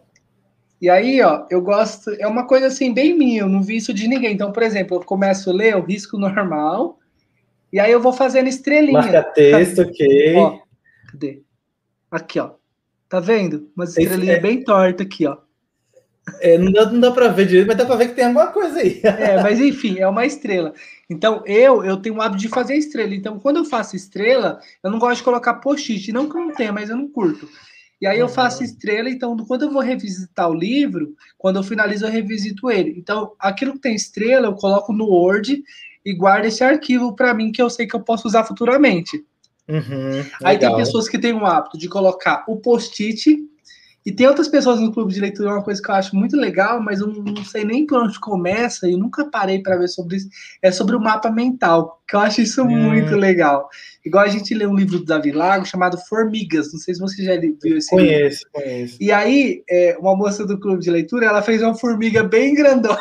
Oh, que massa! e ela saiu é, de fazendo mapa mental. Essa então, é assim, artista, hein? Ela tem perfil no Instagram? Ficou muito legal. Oi? Ela tem perfil no Instagram? Ela tem. O perfil no Instagram chama Reluzente Star, mas ela não chegou a postar. Eu até fiquei ah, de gravar vacilou, um. Vacilou. Ela, Fala que a gente tá ficou errado, até de gravar um vídeo para poder. Oi? Não entendi. Fala que tá errado isso aí, que se ela faz um negócio desse, tem que mostrar, ué. Não, tem que mostrar. A gente ia, ia, até gravar um vídeo, só que no dia não deu, porque a gente. Acho que o é local é que a gente tava ia fechar, mas enfim. Mas é muito legal a gente ver. E como que você marca seus livros? Você tem algumas coisas assim, tipo, desse tipo? Chega a ser igual o meu. Eu, eu não sei quem faz, mas eu faço estrela. Você tem algum tique desse também? Rapaz, então, isso vai depender do, do livro que eu tô lendo, né? É, eu tenho o básico, né? Tô lendo, alguma parte me chama atenção, eu faço um, um grifo ali, né? Mas, assim, na verdade, eu tenho, eu sou bem livre quanto a isso. Né? Você diz que faz estrela, às vezes eu faço um desenho, às vezes eu, eu, eu coloco um bonequinho, do, desenho um bonequinho do lado gritando, ah, porque eu achei aquilo muito legal, ou então eu faço um coração porque eu amei aquilo. então eu, eu sou bem sou bem livre nisso, né? Ah, e, e, os post-its, geralmente eu coloco naqueles livros assim é, mais de, de referência, né? Porque eu vou consultar, porque eu vou recorrer a ele, porque eu tenho essa expectativa de recorrer a ele, né? Às vezes tem livro que eu vou recorrer que eu nem sabia. Mas, por exemplo, quando eu, vou quando eu já faço a leitura, pensando em fazer uma resenha, por exemplo, para o canal, alguma coisa do tipo, uh, geralmente eu uso o post-it por facilidade de encontrar aqueles trechos, né? Em simplesmente pegar ali, já abrir no lugar certo, né? Facilita, facilita demais. É... Ah, tem gente que usa é, cores diferentes, né? Eu, eu, já vi, acho que foi é o, Pe o, Pedro Dutti, ele faz isso. Conhece? Eu cheguei a ver esse vídeo dele. É, ele fala de, de cores diferentes, né? Ele usa ali uma caneta azul, uma vermelha, uma preta, né? E a depender do, do, do, do tipo de teor, né? Por exemplo, alguma coisa que ele tem dúvida de um jeito, uma coisa que ele gostou de outro jeito, uma coisa que ele vai pesquisar de outro jeito, né? É, mas é, isso varia também por causa do não só pelo tipo da leitura, mas é, é, do livro em si, mas também da forma que eu, que eu vou ler. Então, por exemplo, se é um livro que eu vou ler assim, é, eu vou carregar para os lugares, então eu vou sair, jogo na mochila e tal. Uh, geralmente é uma leitura que eu vou ler ali nos intervalos entre uma fila ou entre aguardar uma pessoa, coisa do tipo. Eu vou fazer um grifo muito mais simples, porque eu estou lendo ali, né, sei lá, no ônibus. Hoje em dia nem tenho pego ônibus mais, mas, por exemplo, vou ler no ônibus ou no ponto de ônibus, coisa do tipo. Aí eu vou ler só um grifo mais simples mesmo. Mas se eu vou ler no meu escritório, né, sentado, apoiado na mesa e tal, eu tenho mais facilidade para desenhar, né, ou até usar mesmo um caderno para esboçar coisas como um mapa mental, né. Ah, é, grifos ou anotações que mais me ajudam se aproximam da ideia de mapa mental. Eu não faço mapa mental propriamente, né, tipo desenhar uma formiga, né? Como a, é, é Verônica o nome da moça? É, Verônica. Como a Verônica faz, né? Mas é, às vezes eu pego o próprio índice. Deixa eu ver se eu tenho um exemplo aqui. Cara, isso aconteceu. Aqui, ó. Eu fiz isso nesse livro. Então, por exemplo, eu percebi, isso não estava aqui, mas eu percebi que dois capítulos tinham a ver com amar, outros dois tinham a ver com conhecer, outros dois tinham a ver com falar, e os outros dois tinham a ver com fazer. Então, o autor, de alguma forma intuitiva, tinha essa estrutura, mas isso não está aqui. Então, como eu percebi Você isso, percebeu eu fui, na leitura. Eu, eu marquei no, no, no, índice. Então, isso me ajuda a entender melhor o, o livro. Cara, tem, é, não vai estar tá fácil aqui. Tá, tá me bagunçado minha, meus livros. Mas isso aconteceu com um livro do pastor Fernando Angelim. Ele me deu um livro assim para eu conhecer e tal. E eu li o livro dele e eu percebi uma estrutura. E eu comentei com ele, inclusive isso está na resenha que eu fiz, né? É, é, os capítulos seguem de maneira muito linear na, na, no sumário, mas quando você vai lendo, você percebe que não é linear. A primeira é mais fundamental, a outra é mais prática. Aí eu fui e marquei isso, né? Esse conjunto. Cara, ele gostou tanto que na segunda edição ele adotou justamente as Caraca, sugestões que eu dei. Que legal. Então, é, isso é uma coisa que me ajuda e eu percebo que ajuda de maneira, de maneira geral, né? Perceber a estrutura do livro. Então, muitas das minhas anotações caminham por aí, né? Entender a estrutura. É um argumento, um exemplo e uma conclusão, né? Uma, uma ilustração, uma, uma, uma fundamentação bíblica, né? é, e um exemplo prático. Então, quando eu vou percebendo isso no decorrer da, do livro, eu vou sinalizando, e aí, como eu sinalizo isso, aí vai depender do, do livro ou da forma que eu estou lidando com, com ele, né? Ah, no Kindle, quando eu leio no Kindle, no, no aplicativo, né? Eu uso cores diferentes, tem como usar cores diferentes ali. Então eu vou marcando aquelas ideias principais, mas quando eu percebo que é um bloco maior que vai trazer outras ideias menores, aí eu uso uma cor diferente, sei lá. Um você, tem o Kindle também? Ou é o vermelho. Tenho. Você eu tem? tenho o Kindle, o aparelho não. Kindle, mas eu tenho lido muito no, no, celular por essa questão de portabilidade, né? E o aplicativo dá essa, essa vantagem de usar mais de uma cor, o que uh, ajuda Poderia bastante. colocar no Kindle normal, né? Pois é, é porque essa questão de cores não tem, né? O Kindle, o Kindle não tem cor, né? Eu acho que nunca vai ter, porque é, é faz parte da essência dele. Tinta digital não tem cor, né? Não sei, não sei que alguém é, invente. É, pode, mas pode, eu, eu acho que é uma coisa que poderia ter. É, Nossa, tipo, sei, igual, né? por exemplo, no quando eu comecei a ler as coisas no Kindle, eu comecei a ler no celular. Uhum. E quando eu comprei o Kindle, me frustrei um pouco nesse ah, sentido. Por, por ser mais lento? Não, não, não é nem questão assim? de, de, de, velocidade, mas é questão das cores mesmo, de querer marcar de outra cor uhum. no Kindle. Eu acho que facilitaria melhor. É, aqui aí a questão de cores é, é tablet, né? É. Para leitura, em termo maior, assim. E, e, e, você, qual que é o modelo do seu? Ah, o meu é o Kindle 4. Não é ah, o primeiro, legal. não é aquele de botãozinho, não tem nem. Não é ah, nem touchscreen ainda. Acho que tá no quarto, eu pensei que ele estava aqui do lado. É, mas é aquele modelo bem antigão. Ele tem Entendi. nem. Não é nem touchscreen ainda. E você tem vontade de comprar um outro mais atual ou você nem viaja nisso? Rapaz, a minha esposa tem um Paperwhite, não é do mais atual, já tem um tempo que ela tem. E ao experimentar o Paperwhite, eu percebi, eu não quero um Kindle novo. Sério? Eu não, eu não sinto falta de ter um Kindle novo. Assim, agora apareceu uma feature que eu achei legal de poder colocar a capa do livro uh, na capa do Kindle. Poxa, que legal, mas comprar um Kindle só para isso.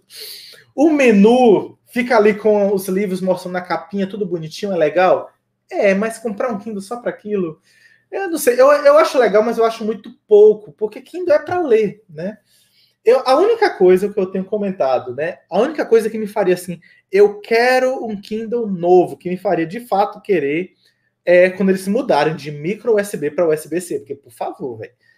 Micro USB, o adaptador do Kindle para você carregar, para você colocar no computador a USB dele, é micro USB, é aquele modelo antigo, né? Hoje no celular é, é USB-C, tudo é USB-C, né? Esse padrão uhum. mais moderno aqui.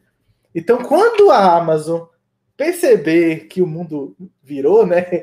Agora o USB-C é o padrão, aí eu talvez eu considere trocar de Kindle. Mas eu não sinto falta mesmo, porque a, a, a da experiência em si é muito a mesma coisa, assim, né?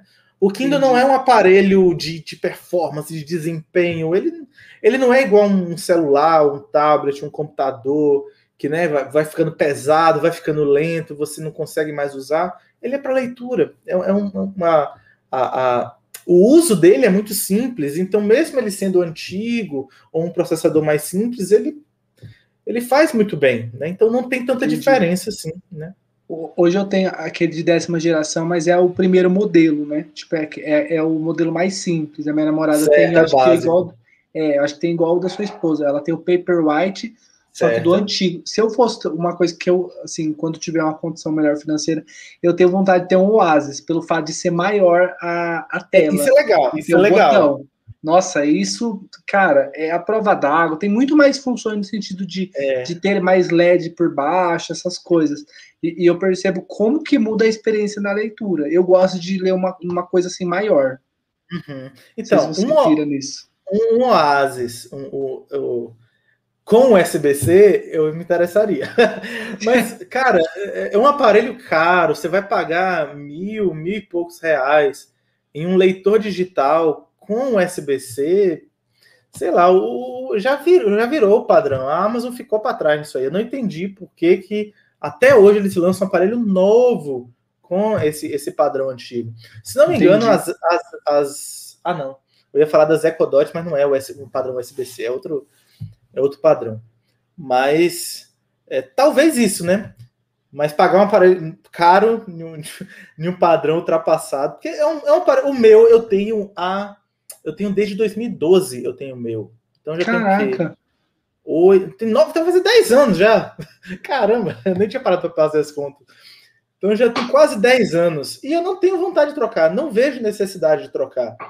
É, então, pensa, se naquela época, para hoje, eu já acho o padrão de micro USB ultrapassado, imagine daqui mais 10 anos, ainda mais se você comprar um aparelho caro como esse. Você não, você não vai querer trocar em dois anos ou ano que vem, né? Então eu, eu acho que é vacilo da Amazon, ela ficou para trás disso aí, não sei porquê. Faltou estoque. Hoje eu leio. E, e, sobre a leitura, quando você vai começar a ler, seja no livro físico, Kindle, celular, você tem algum ritual antes de você começar a ler? Tipo assim, é, ah, eu tenho que, sei lá, tenho que separar um momento aqui, ou tipo, leio quando dá. Você tem alguma coisa assim, alguma pilha dessa? Então, é, isso, isso é importante, cara. Eu até marquei algumas coisas aqui para ajudar assim quem quem ainda precisa criar o hábito, né? Quem não tem o hábito de leitura ou quem tem dificuldade com, com a leitura. É... Por exemplo, uma das coisas que, eu acho muito importante considerar é a, sobre a escolha do livro, o antes, né? Então, é, que livro você vai ler? Como eu falei, esse livro aqui, eu procurei ler ele porque eu estava assim me sentindo muito deslocado na igreja, muito decepcionado com algumas questões, né? Muito frustrado em termos de Você amizade. já estava na presbiteriana esse tempo, né? Sim, sim Você sempre sim. foi presbiteriano? Uh, não, mas não demorou muito. Acho que Entendi. um ano depois de ter me convertido, eu já estava na, na presbiteriana. Certo. Então, esse livro aqui, ele tinha tudo a ver com o momento que eu estava passando. Eu acho que isso é legal. Nem sempre a pessoa consegue exatamente, mas o quanto melhor, né, mais próximo possível, com a experiência de vida da pessoa, do dia a dia, melhor vai ser para facilitar o, interesse pelo livro, né? Então, por exemplo, a pessoa está saindo do ensino médio, vai entrar na faculdade, pega algum livro que fala sobre estudo universitário, né? Ou a pessoa é, é, está com, com dificuldade quanto à prática da oração, pega um livro sobre o estudo no Pai Nosso, por exemplo. Né? Eu acho que, que converse com a vida da pessoa de maneira mais direta, assim, é, é bem, é bem legal, faz toda a diferença. Uh, e também, e aí, aí não vai ser tão favorável esse livro aqui, pegar um livro pequeno é interessante. Porque se a pessoa nunca teve o hábito de leitura, ela vai ter dificuldades, como a gente já mencionou aqui, né? E é importante que ela vença essas dificuldades e ela perceba, uh, e isso é muito de experiência mesmo, talvez eu esteja é, sendo um tanto empírico aqui, mas faz parte da experiência humana, né? A pessoa precisa perceber que ela é, é capaz mesmo. É possível ela pegar um livro do início ao fim e concluir. E para isso se tornar mais tangível e de visualizar mesmo, é importante ela pegar um livro menor, né? Pegar um livro ali de umas cento e poucas páginas, talvez até um pouco menos, um livro pequeno. Aqueles livretinhos do Sproul, né? Sim, muito bons, né? Livros é, é, muito acessíveis em termos da linguagem, pequenos, né? Dividido em vários capítulos, muito bons. Então, escolher um livro assim fácil, né? Uh, de tanto de interesse, de ser interessante, quanto de ser menor, de uma linguagem acessível, ajuda bastante. Uh, e aí, quanto ao preparo para a leitura, em termos de hábito, uh, convém sim a pessoa é, separar um tempo para a leitura. Né? Então, quando é que eu vou, vou ler esse livro? E esse separar um tempo não precisa ser algo tão rígido, né? Se você tiver condições de colocar assim, não, eu vou ler todos os dias das sete às sete e meia, vou gastar meia hora ali lendo o livro. Ótimo, muito bom. Se você tiver condições de fazer isso, faça. Mas nem sempre é o caso, né? Ah, então, por exemplo, você pode se determinar para uma coisa é, é, que vai te forçar a, a, leitura. Por exemplo, no, no ônibus, né? No ônibus é um exemplo porque tem muito a ver com minha experiência também há um, há um tempo atrás, né? Então, assim, eu estou no ônibus indo para a faculdade. Então, antes de pensar em pegar celular para ouvir música, para ver o WhatsApp ou fuçar o Instagram, eu vou pegar um livro para ler. Né? Então, pegar ali um livro e ler naquele período no ônibus. Ah, mas eu não, não gosto de ler no ônibus, eu tentei ler, fiquei meio tonto e tal. Ok, você está te fazendo mal, não faça. Mas você está no ponto de ônibus esperando, ou você está no intervalo entre aulas, né? Ou no seu horário de almoço, você já terminou de almoçar, ainda tem 30 minutinhos. Pega aquele tempo e leia um livro. Então, encaixar a, a, a, leitura na sua agenda de uma maneira mais objetiva, tipo assim, tem um evento que sempre acontece, ou seja, algo habitual, ônibus, aula, almoço, seja lá o que for. Banco, né? né? É, banco, ah, eu preciso ir no banco. Então, toda vez que eu for no banco, eu vou estar na fila. Agora, vacina de Covid. Pois é, vai, vai vacinar, né? Se bem que vacinar a gente não está em tantas vezes, né? Mas se é uma coisa que você já se programou que vai ter que fazer, aproveita e acrescenta ali a, a, a leitura, né? A Camila colocou ali, ler no ônibus é demais. Aí não sei se ela falou é demais, tipo, é muita coisa ou é demais, tipo, uh, que demais, né? Mas para mim, é, ler no ônibus acontecia demais, assim, eu, eu, era muito de ler no ônibus. É, então, e isso de, de, ser acoplado mesmo à, à, rotina. Quando a pessoa menos perceber, isso já vai ser um, um hábito. Parte né? da vida da pessoa, né? É, exatamente. E, e, ah, e aí, quanto à prática de leitura, e aí só fechando essa parte, ah, ah, ela falou que é bom, é demais no sentido de ser bom, ok. É, aí você falou, né? Ah, tem pessoa que vai ler, já sente sono e dorme e tal. Então, por que, que acontece do sono, né? Às vezes o, o, nosso, o nosso cérebro, né, o nosso corpo está habituado à atividade. E tem uma questão que o nosso celularzinho tem muita culpa também. Na verdade, ele não tem culpa, não. Ele não tem culpa de nada, ele não é o pecado, nós que somos, né? a forma que a gente usa nosso celular tem muita culpa nisso. Por quê? O, principalmente mídias sociais. As mídias sociais, elas nos trazem muito conteúdo de uma maneira até é, intensa, isso tem se intensificado cada vez mais. Sim. A gente pensar em uma rede social hoje em dia, como o, o, o TikTok, que sobrevive com vídeos de 15, 30 segundos, e tipo, você clica no aplicativo, ele já abre, passa no vídeo, você rola para cima, outro vídeo, outro vídeo. É assim, é, é, é muita novidade, muita informação nenhum, não é nem estalar de dedos, né? Essa expressão não faz mais sentido. É nenhum passar de dedo, né? Literalmente, você passou assim, já tem outra coisa ali totalmente diferente. Aí é, é um meme, é uma piada, é uma notícia esportiva, é, é uma novidade de tecnologia, é um jogo novo, é uma música. Você vai passando e, e não acaba. É, é infinito. É literalmente infinito em termos de experiência. É claro que tem um limite, mas a gente não chega lá. Então, o volume de informação que está ao nosso alcance, e quanto mais a gente faz uso disso, a gente vai se habituando a um acesso à informação fácil. Então, qual é o problema? Quando a gente se habitua muito a isso, a gente se habitua a consumir informação dessa forma, a consumir vídeo dessa forma, a gente pega o livro, livro não é assim. Você vai pegar, você vai ter que se esforçar, você vai ter que imaginar, você vai ter que entender, e aí você né? É normal, é, é, isso. Você não tem o hábito, você está treinado a isso. E assim, eu estou colocando esse exemplo, a pessoa pode se cansar. Não, perfeito, Jolie, perfeito. É bem isso. A pessoa pode se cansar por outros motivos, mas isso faz tão. tá tão comum, né? Que eu acho que pelo menos 90% sofre por causa disso, né? Sim. Então convém o. o aí eu, eu falei um pouco do lado positivo, do que fazer, mas talvez convenha um pouco não fazer algumas coisas. E aí é, o uso da, da, das mídias né, tem esse, esse perigo.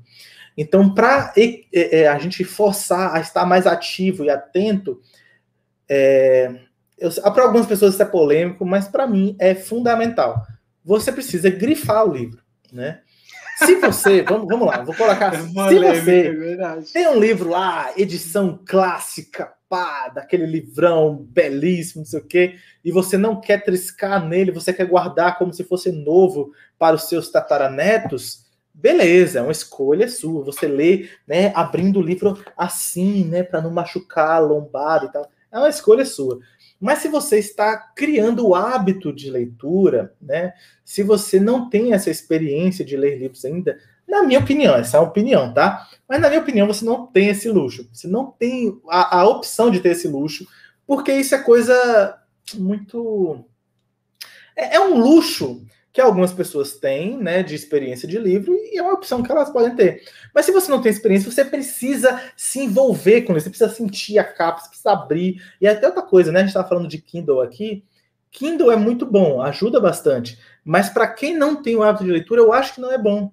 Eu acho que o Kindle é bom para que a pessoa que já conhece de livros, ela já gosta de ler e quer ler mais, quer se aprofundar. Mas para quem não tem, você tem que ter um livro físico, porque hábito, experiência de ler é muito sensitivo. Então você precisa pegar, você precisa carregar, você precisa sentir o livro, você precisa abrir o livro, pegar a caneta, ah, riscar, né?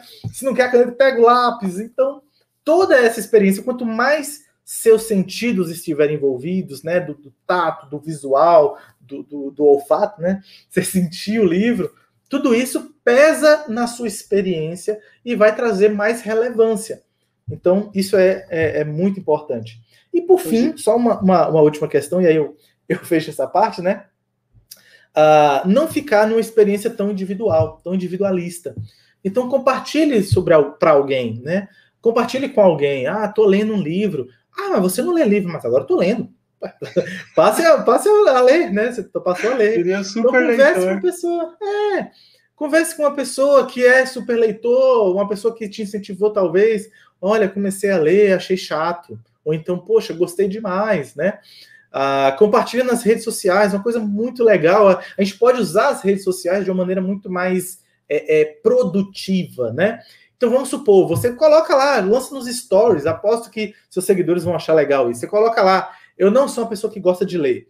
Esse é o primeiro story. Aí vai pro segundo. Aí no segundo você coloca assim, mas eu acho que ler é muito importante, eu vou começar a ler. Esse é o segundo.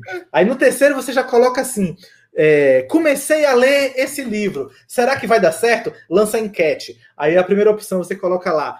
Torço por você. Aí a segunda você coloca lá. Acho que não vai dar certo. E a galera já vai interagindo. Ah, isso aí, ó, aposto que seu engajamento vai subir lá em cima. Ó. E aí depois você coloca lá Tô na página 10, não aguento ler mais. E beleza, você vai compartilhando isso, vai tornando uma experiência de compartilhar muito mais é, é, interativa, né? E, e, divertida também, por que não, né? Mas cuidado para não ficar muito preso lá, tá? É, é para ler o livro, é mais de compartilhar. E, e com o objetivo de, de servir as pessoas, né? Eu acho que esse é um ponto que vale para nós cristãos, né? De maneira toda, toda especial, porque é, quando tem aquela passagem, né, que em Marcos capítulo 9, né, quando aparece ali os discípulos falando assim: "Ah, eu quero é, um sentar à direita, o outro à esquerda", né? O Senhor Jesus, olha, vocês não, não, entenderam nada, né? Porque não é isso. Aquele que quiser ser líder, seja aquele que serve. Aquele que quiser ser o primeiro, seja o último, né? o Tiago gostou da técnica de engajamento, né? É assim que funciona. É, e aí, uh, Senhor Jesus nos fala, né? Aquele que quiser é, ser líder, seja servo, né? Então ele coloca ali para nós que o princípio básico do cristianismo é servir. Então, para que que eu vou ler um livro para aprender mais? Para que que eu vou entender melhor é, sobre essa doutrina, sobre esse ensinamento. Claro que é para minha edificação, claro que é para o meu relacionamento com Deus, mas isso deve se refletir na vida da igreja, nosso engajamento na pregação do evangelho, né, com os nossos familiares, deve nos fazer pessoas melhores para melhor servir, né, e proclamar uh, o nome de Deus. Então, é, quando a gente coloca dessa forma, a leitura passa a ser muito mais do que algo abstrato ou meramente uma experiência intelectual, mas passa a ser algo da nossa vida, né? Que faz diferença no nosso dia a dia para a glória de Deus, para glorificar a Deus mesmo. Hoje eu achei muito legal essa parada que você falou do Kindle, que tipo assim, ah, compra só se você de fato gostar de ler. É. Eu tenho um amigo, ele tem aquele Kindle não é nem o primeiro, não é nem o Paperwhite, nem o Asa, é aquele, o terceiro lá, não vou lembrar o nome desse modelo. Não sei se você lembra. Rapaz, é, é bem antigo? Não, não, é, eu sei que tem quatro modelos, que é o normal, é o Paperwhite, aí tem esse, aí vem o Oasis. É, é o Voyage? Voyage, esse mesmo. É, é, que o Voyage saiu de linha, né? Então, ele tem um desse. E aí, uhum. olha só, ele, ele, me deu uma dica muito legal. Ele falou assim, Carlos, eu comprei esse, é, não sei se é Voyager, Voyage, enfim, acho que é isso, Voyage, né? Uhum. E aí ele falou assim, eu comprei esse Kindle usado. E, e, assim, tava novinho o Kindle dele. Eu falei, nossa, que legal. Ele falou assim, eu paguei muito barato, porque, olha só o que ele falou, ele falou assim, Kindle é igual é, esteira. Se a pessoa não gostar, ela vai deixar parado. Então, geralmente, sempre tá novinho. Não, e, e, aí ele. Hã? É isso, ainda não estraga, né? Eu, eu tô, é como eu falei, eu tenho meu quase 10 anos, eu uso ainda. Então. E, e aí eu, eu, eu fiquei com isso na memória. E esses tempos eu tava, eu tava com uma ideia de comprar um Oasis, né? E eu olhei, tinha um aqui próximo vendendo, tinha um cara vendo. Hoje, igual você falou, tava mais de 1.200. Eu vi na OLX, tinha um cara aqui próximo da minha cidade vendendo, ele queria 700 reais no dele. Tava muito barato, muito barato. Então, quando eu for tro... quando eu for trocar não, porque quando, quando eu for comprar o outro eu vou dar o meu, sabe? Eu não curto essas paradas assim de, ah, vou vender para juntar, a não ser que seja uma coisa muito cara, tipo uhum. notebook, essas coisas, mas essas coisas eu acho que são mais simples, sabe? O meu quando eu for Sim. comprar um outro eu vou acabar dando, mas uhum. eu quero comprar um usado, porque meu, é uma coisa assim que meu, é quase metade do valor, né? É. A última vez que eu vi tava tipo 1.250, uma coisa assim, é bem caro, né? E, e a próxima que eu for comprar, eu vou comprar usado, porque eu tenho certeza que vai estar nesse mesmo estado. Sim, e, não, e uma, o, pior, o pior que pode acontecer é ele estar tá ali com arranhado, alguma coisinha assim, mas de funcionamento não tem porquê. Né? O Ó, essa não... semana, essa semana eu fui com a namorada no centro de Campinas, né? Uma cidade próxima da, da, da, gente e tal. E a gente foi a alguns sebos. Eu, eu, antigamente eu gostava muito de encebo, porque eu lembro tinha uma época que eu estava desempregado, então todas as vezes que eu ia para essa cidade, né, que é Campinas, entregar currículo. Então minha mãe me dava 20 reais, eu, eu imprimia alguns currículos, às vezes comia um pão de queijo, tomava alguma coisa e sobrava tipo 10 reais. E eu era super leigo, e eu passava no Sebos, eu sempre lembro que às vezes sobrava 10 reais, eu comprava três livros do Silas Malafaia. Hoje eu já não leio mais, mas era o que okay. o dinheiro dava para comprar. Porque assim, ó, ou eu compraria tipo um livro normal de 10 reais, ou eu comprava três do Silas Malafaia. Entendi. E aí, ou seja, eu sempre comprava três do Silas Malafaia. Né? Sim, e de alguma forma abençoou a minha vida. Hoje eu não leio mais, mas de é. alguma forma abençoou a minha vida. E essa semana, é, foi ontem de ontem, falei pra namorada, falei assim, ó, vamos lá no sebo dar uma olhada? E a gente foi a alguns sebos em Campinas. E sabe uma coisa que eu encontrei lá? Que eu nunca tinha encontrado. Na verdade, é que eu não, sab, não sabia da existência, mas eu, eu, encontrei alguns comentários bíblicos. É uma hum. outra coisa que, se a pessoa não gostar de ler, ela vai se desfazer. Porque é, é uma outra coisa que você precisa gostar de ler Tem também. um objetivo específico, né? Isso. Então... E eu encontrei um, um, comentário bíblico que eu quero muito comprar. É aqueles comentários do Champlin. Tá ligado? Aqueles uh, comentários azul e vermelho. Hum eu encontrei, eu nunca tinha encontrado isso. É, talvez é porque eu não fui procurar isso, mas o cara tinha acabado de vender. A gente chegou lá, não tinha nem colocado preço. Uhum. Só que a única coisa que eu, eu achei que tava caro, porque assim, tava praticamente no valor de novo. Tava tipo, por uhum. exemplo, 520 novo na loja.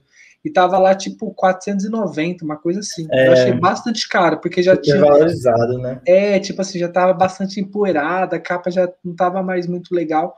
Mas é uma outra coisa também, que se a pessoa não gostar de ler, ela vai tentar se desfazer de alguma maneira, porque Sim. são coisas assim que não são baratas, né? Igual, por exemplo, um Kindle hoje.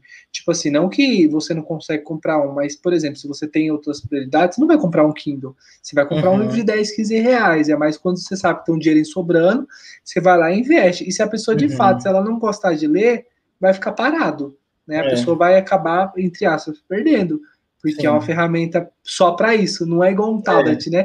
Que você compra, que você vai ficar jogando joguinho, que você vai fazendo outras coisas. Não, o Kindle só serve aí, nem acessar a internet serve. Tem um Twitter lá, mas é só para postar as coisas, né? Não, é, é para isso. Se, é, é, existe ali um navegador experimental, tem o, o Kobo, né? Eu nem sei se tem, tem mais, que era da Livraria Saraiva, né?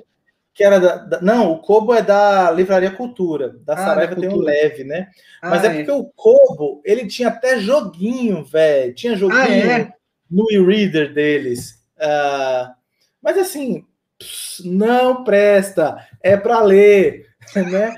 É para ler. Ah, mas tem joguinho, mas não presta. Ah, mas dá para usar o Facebook, não presta. É para ler, para ler. Ponto, né? Se você qualquer coisa, até pelo preço, né? Se bem que hoje em dia os tablets estão mais caros, né? Mas não compensa você comprar um Kindle pensando em outras coisas. É para ler, ponto, né? Ô, ô, e, e, assim, na sua trajetória de livro, qual, qual foi o momento assim que você surgiu a ideia de, de, de criar um canal no YouTube? Porque eu estava até vendo, né? Eu, como a gente tem esse canal aqui, eu gosto muito de estudar sobre essa plataforma chamada YouTube. Eu curto, gosto mesmo. E eu vi, e assim, tem vídeo no seu canal de sete anos atrás, né? Então, assim, criou o YouTube. é, tipo assim, Rapaz, assim, é, tá não, mas... Como que, que surgiu essa ideia, né? Porque hoje a gente tem muitas coisas, né? Principalmente é, a gente tem a editora Fiel, tem a Monergis, tem a Vida Nova, a Cultura Cristã. Hoje tem muita coisa, né? Hoje qualquer pessoa que se converte, ela já vai ver algum vídeo alguns Nicodemos. Não tem jeito, é. porque qualquer coisa que você colocar lá, ele vai estar tá respondendo. Não tem. Não Sim. tem como você colocar na teologia sem ver vídeo dele. E como que surgiu para você? Você teve alguma influência? Sei lá, enfim, como que surgiu isso para você? Olha, é, as pessoas que eu, que eu via falar no, no YouTube, eu acompanhava muito o Facebook. Né? Eu peguei a, meu período de conversão e de fé foi ali da transição do, do Orkut para o Facebook, né? Uh, e aí, as pessoas que eu acompanhava no YouTube, que eu gostava muito, era principalmente o Iago Martins, né? Ele já estava lá antes de Caraca. mim. E o Jackson Jax. Não sei se você conhece o Pastor Jack. Uh, o ah, Jackson. Um gordinho? não, não fala que ele é gordinho, não. Não, não, não é aquele cara que é da, amigo daquele pastor Anderson Silva? Ou não? Tem nada a ver? Uh, não sei se eles são amigos. Jackson o quê? Jackson Jax. Ah, não sei, Bom, não sei é... se é o mesmo, mas enfim. Aí ele tinha os vídeos dele era muito feio. Hoje os vídeos até de qualidade, pá, tem uma galera que ajuda ele. Mas na época eram uns vídeos assim bem ruim e tal. Mas eu gostava o jeito dele, ele fazia umas piadas e tal botava uns rock and roll de, de, de BG. e o Iago fazia muita piada. O Iago, hoje o Iago é, é um gentleman, né? Um pastor muito sério. Não, ainda tinha, um teólogo, Iago, de fato. o Iago ainda é muito, é muito bobão algumas vezes, mas na época ele era um menino, né? Então eu, eu gostava, eu achava divertido e tal, e falava de teologia de um jeito que eu gostava, tanto em termos de conteúdo quanto jeito interativo, né? Então é, eu gostava muito de assisti-los mas é, mas eu gostava de livros, eu gostava de indicar livros. E eu comecei a pesquisar canais de livros. E eu comecei a seguir alguns canais, acompanhar. Não tinha canais de livros cristãos, uh, tanto o Iago quanto o Jackson. Acho que tinha algum outro canal que eu não estou lembrando agora, é possível, que falava de vez em quando sobre livros, mas era mais um detalhe, não era um canal de livros. Aí, como eu gostava de livros e eu gostava disso, eu falei, poxa, será que seria interessante eu criar um canal e eu gostava de mexer com vídeo, com editar vídeo, assim, mais de brincadeira, né? Na escola, ia apresentar um trabalho, eu falava, professora, posso fazer um vídeo? Aí juntava o colega, fazia um sketch, botava efeito especial no, no Movie Maker. então eu gostava de brincar com audiovisual, né? Ah, então aí só juntou as coisas, né? Gostar de livro, gostar de vídeo, gostar de teologia. E aí eu conversando com alguns amigos, perguntando o que, que eles achavam. Uh, eu acho que todos me apoiaram, não lembro de nenhuma pessoa que disse assim, ah, eu acho que tem nada a ver com você. A maioria disse, tudo a ver, é muito bom. E aí... Fez uma uh, enquete eu... no Orkut? Será que teve? Não, acho que eu não fiz enquete. Não mas foi mais do, do, do, tete a tete mesmo. Uhum. Aí eu fiz o primeiro vídeo, deixei como não listado e mandei no particular. O que, que você acha? O que, que você acha? O que, que você acha? Ah, muito bom, muito legal. Eu falei, ah, então vou, vou gerar. Pá! Aí lancei, né? E, e, e, aí foi um dos primeiros canais. Hoje a gente tem vários, né? Tem vários canais que falam de livros cristãos. Mas na época eu não lembro de conhecer nenhum. Eu não, eu acho um, pouco um pouco demais arrogar para mim o título de primazia. Eu fui o primeiro canal cristão de livro. Não sei, mas fui um dos primeiros, pelo menos isso eu posso dizer, né? Aqui no, no, no Brasil, né, em termos de teologia. Então, aí foi disso, uma coisa um tanto natural. E a minha proposta no início era postar uma resenha por semana. Era uma resenha por semana. Então, Caraca, eu tinha que, que ler um livro por semana. É. Então, era para correria, velho. Era... eu gostava demais. Mas é, eu me esforçava para isso tal, e foi caminhando bem, né? Depois vai encontrando dificuldades, porque ler um livro por semana para sempre não é algo sustentável uma hora não dá, ou vem outros compromissos, nem todo livro é tão simples assim, né? Mas é, é, era um período que eu tinha mais liberdade, né? Eu, eu ainda estava ali, é, é, eu não estava na faculdade, eu não estava no seminário, né? Meus compromissos eram tanto maleáveis, então eu tinha certa liberdade para me dedicar à, à, leitura, né? Assim, a fundo. É, então aí veio veio acontecendo, né? Hoje em dia é bem mais difícil para mim. Né? Você dá uma olhada no meu canal, você vai, se você acompanhar, né, já que você foi observador aí, né, se você observar os vídeos do meu canal, você vai ver um pouco antes algumas lives e vídeos bem espaçados entre si, porque eu não estou conseguindo manter essa frequência. Apesar é, de difícil, eu quero né, cara, você manter, né? É, bem difícil, é bem difícil. Ainda mais que Mas... você fazer tudo sozinho, né? Você Sim, mesmo. É. Grava, você tudo. edita, você só. Eu leio, eu escrevo, é, eu compro, eu compro, eu leio, eu escrevo, eu gravo, eu edito, eu posto, eu divulgo. É isso aí. É muita coisa. Não, é real, porque assim, ó, antes quando eu não subia vídeo pro YouTube, eu só assistia. Então, assim, a coisa mais fácil do mundo. Tô escovando o dente ali, assisto uma coisa, mas hoje eu estando no, no, no, outro papel, né, de estar tá produzindo, meu, como é difícil, né? Eu gosto de colocar também os capítulos, sabe, do vídeo, tipo, o que que tá falando Sim. em cada parte.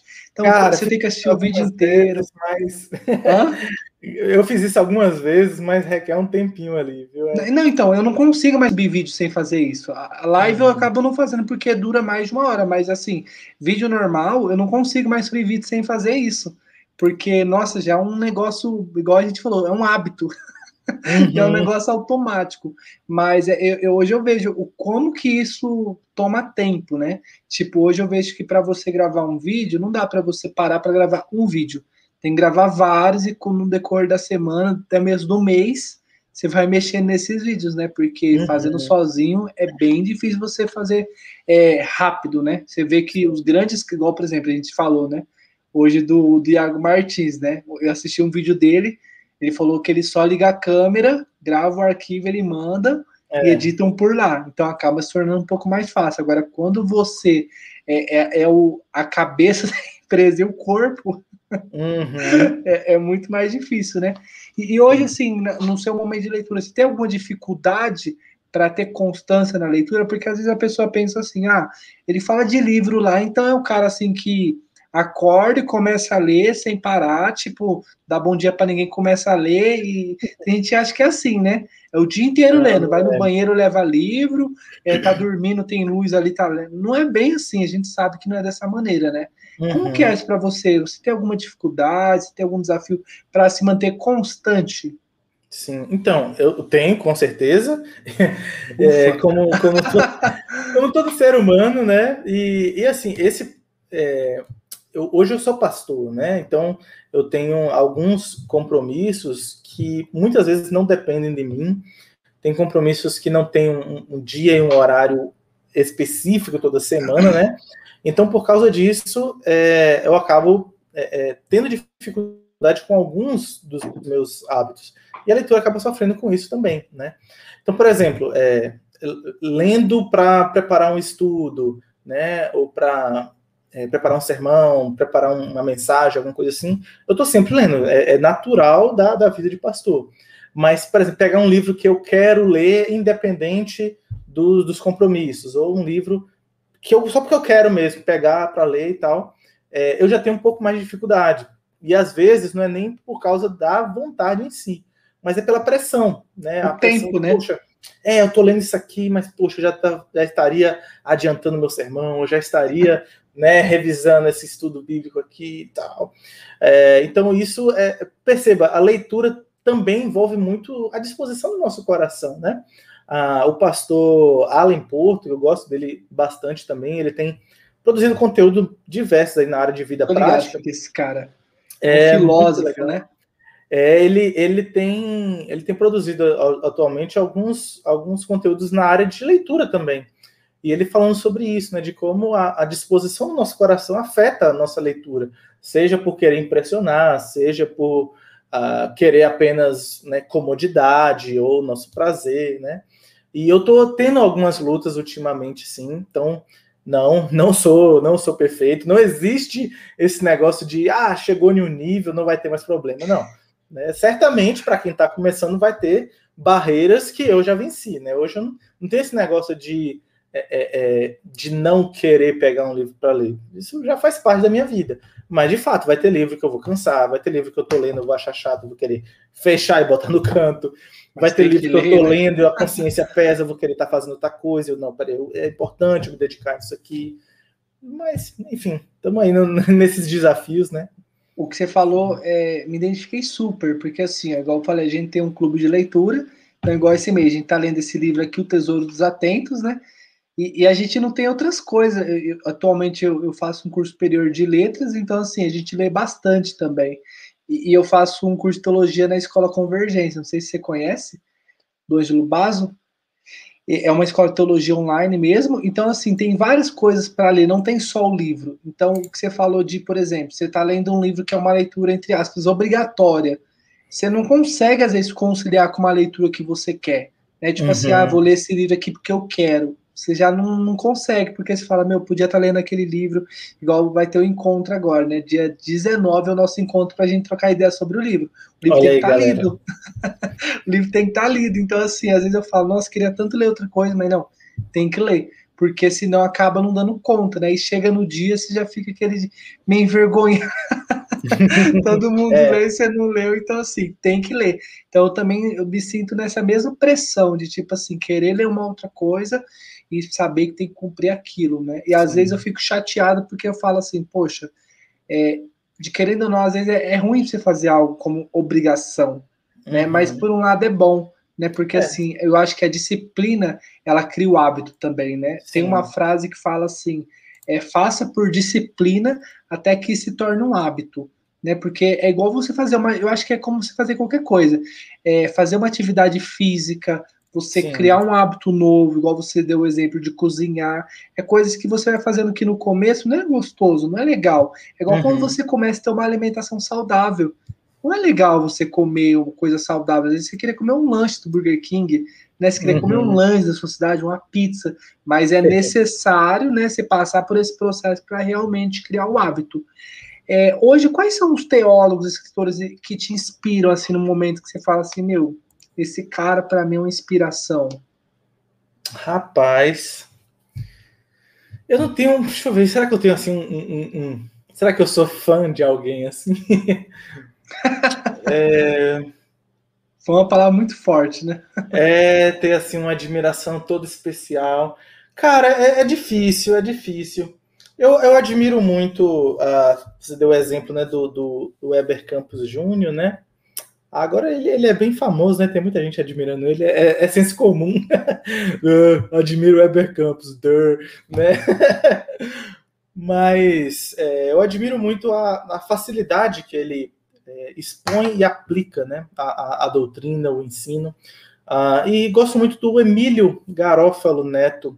Ele, ele é um excelente expositor, né, ele fala com uma, uh, com uma, uma beleza e uma leveza assim, sobre qualquer coisa que é muito gostoso de, de, de ouvir. Eu acho que é, é, uma pessoa que eu admiro muito a, pela, pela retórica, pela, pela teologia também, né? Mas é, é, a comunicação dele é muito admirável, muito mesmo.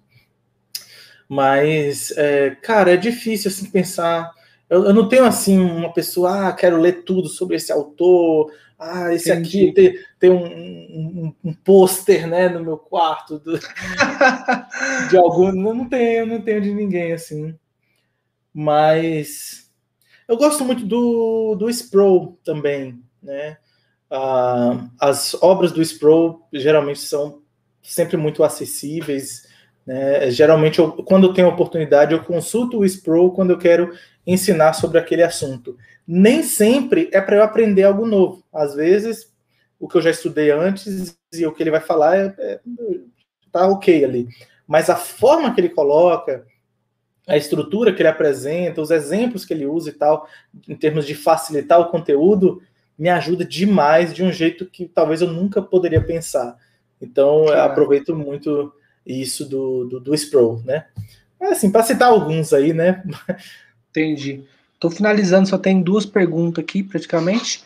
É, você pretende escrever algum livro a respeito de leitura, alguma coisa assim? Ou você tem algum livro escrito, alguma participação? Você tem alguma coisa assim sobre isso? Então, eu não tenho um livro escrito, mas Cadê, rapaz? Deixa eu só pegar um negócio aqui. Tá.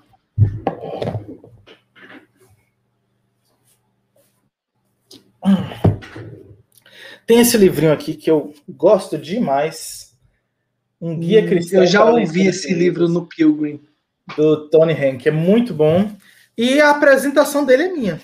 Eu fiz a apresentação. Ah, é? Que legal. Eu é... cheguei, eu vi ele no Pilgrim. Aí tem até meu, meu nomezinho aqui, a recomendação de um leitor, George Lucas. Nossa, então eu fiz, a, eu fiz, a, apresentação dele, uma coisa bem, bem, bem singela aqui, né?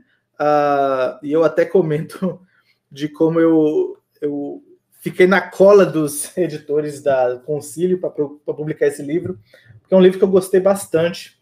É, mas assim, eu lembro que na é época. É uma tradução esse livro, né? É uma tradução, até em português apesar de estar escrito Lit, né? Eles manteram o título, mas é em português.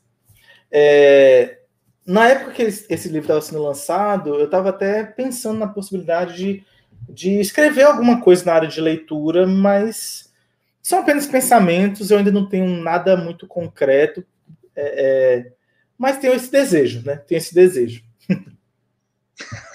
Show. É, gostaria que você indicasse, Jolie, é, os três melhores livros que você já leu sobre hábitos de leitura, tipo, para começar a ler ou para dar uma introdução, assim, na leitura. Eu gostaria que você indicasse os três melhores livros que você leu, ou até mesmo você já viu indicarem, né? Que você fala, esse livro eu quero comprar e ler. Certo. Uh, vamos lá, esse aqui é um deles, certamente, certo. porque ele traz uma, um aspecto de teologia, né? Então, para a pessoa. Muito bom, por sinal é, pensar de acordo com a visão cristã sobre leitura. Então, ele ajuda bastante. Lit, certo. do Tony Henk, editora Concílio. Uh, ele, não me engano, tem para e-book também na, na Amazon, né? Para quem tem, tem interesse ou acha mais fácil os livros digitais. Tem um livro bem mais acessível, bem fininho, do Russell Shedd, na Vida Nova, chamado A Bíblia e os Livros. Ele é daquele livro assim que se a pessoa não tem o hábito de ler, nunca lê um livro, mas quer dar o braço a torcer, quer considerar a importância dos livros, vale a pena considerar esse. Ele é bem fininho. É, eu tenho ele aqui, mas eu tenho a impressão que eu não vou achá-lo. Porque também Como ele chama mesmo? Coisa. A Bíblia e os livros. Deixa eu ver se eu acho ele. Tá.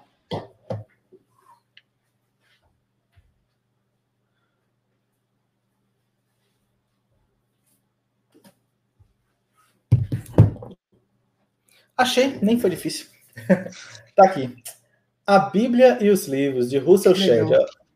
É, eu falei Vida Nova, editora Shedd, mas é a mesma casa, né? Você procura ali a mesma. Olha, ele tem 55 páginas só. E ele tem vários capítulos aqui, ó. Um, dois, três, quatro, cinco, seis capítulos. Então você já imagina aí que cada capítulo é bem pequenininho, né? Ele é uhum. fininho, ó. Bem acessível a Bíblia e os livros, de Russell Shedd. Quase um livro de, de bolso. É, é, bem pequenininho. E um mais avançado aí, mais referência, né? Como ler livros de Mortimer Adler e Charles Van Doren. Esse, aqui esse é livro não é cristão, né? Não, esse aqui. É, então, é, o Mortimer Adler, ele é católico. Deixa eu ver se ele é algum clérigo, alguma coisa assim. Uh, não, não é. Ele é católico, existe um pouco de, de viés assim religioso. Aqui fala que ele é, ele é filósofo de uma família judia, né? Mas não, o objetivo dele ele é, ele é um, ó, um guia clássico para leitura inteligente. Ele é um, um guia, né? Então ele fala aqui sobre. É tipo um lead, só que mais avançado, né? Não, não aí que, aí que tá. Não é. Ele é é, digamos assim, é, é uma referência. É clássico, é um guia. Digamos assim, não existe uma pessoa que, que vai pensar sobre como ler livros que não vai apontar para esse livro, cujo título é esse. Porque ele é uma referência, ele é bem, bem grande. Ele fala sobre métodos de leitura, leitura mais, é, mais básica, leitura mais avançada. Tem resenha no canal, no, no meu canal sobre esse livro, para quem quiser saber. E ele tem aqui, no, ao final, até uma lista de obras clássicas que ele recomenda. E é curioso que aparecem algumas obras cristãs de teologia, inclusive as Institutos de João Calvino ele recomenda. É bem interessante. É, então, esse é um livro assim, de referência mesmo, né? Ah, Para quem quer aperfeiçoar sua leitura, tipo, eu quero ser um bom leitor. Vai Não ler só aqui. por ler, né? É, vai nesse livro, é muito bom mesmo. O Lead, ele é mais básico, tá? Opa! o Lit, ele é mais básico. Então, ele, ele inclusive se vale do como ler livros, ele usa alguns princípios do como ler livros, né? Só que ele tem é, esse viés cristão, então isso ele é diferente, né? algo que o, o Mortimer Adler não trata, uh, e essa aplicação mais para a, a fé cristã mesmo. O que vai se aproximar do Adler é mais a parte prática desse livro, que ele tem uma parte teológica e uma parte prática. Ele tem um capítulo chamado Como Ler Livros, que ele se baseia nos princípios do Mortimer Adler. Então aqui você tem um livro desse tamanho, aqui você tem um capítulo. Dá, dá para entender né, que é bem, bem diferente a, as propostas, né? É, e o, a Bíblia e os livros, ele serve mais como um incentivo mesmo, digamos assim, para te convencer do valor dos livros, né? E como se dedicar aos livros. Então, esse é mais básico, de incentivo. Esse é mais voltado para a fé cristã, para você entender sobre a fé e os livros. E esse aqui, né, é aquele material mesmo de aprimoramento, de, de aperfeiçoamento mesmo na leitura. Perfeito. Muito bom. E para finalizar, gostaria que você deixasse alguma dica para quem quer começar a criar o hábito de ler, Julie. Qual é a dica que você dá assim, é, bem pastoral agora, né? Tipo aquela questão de apelo.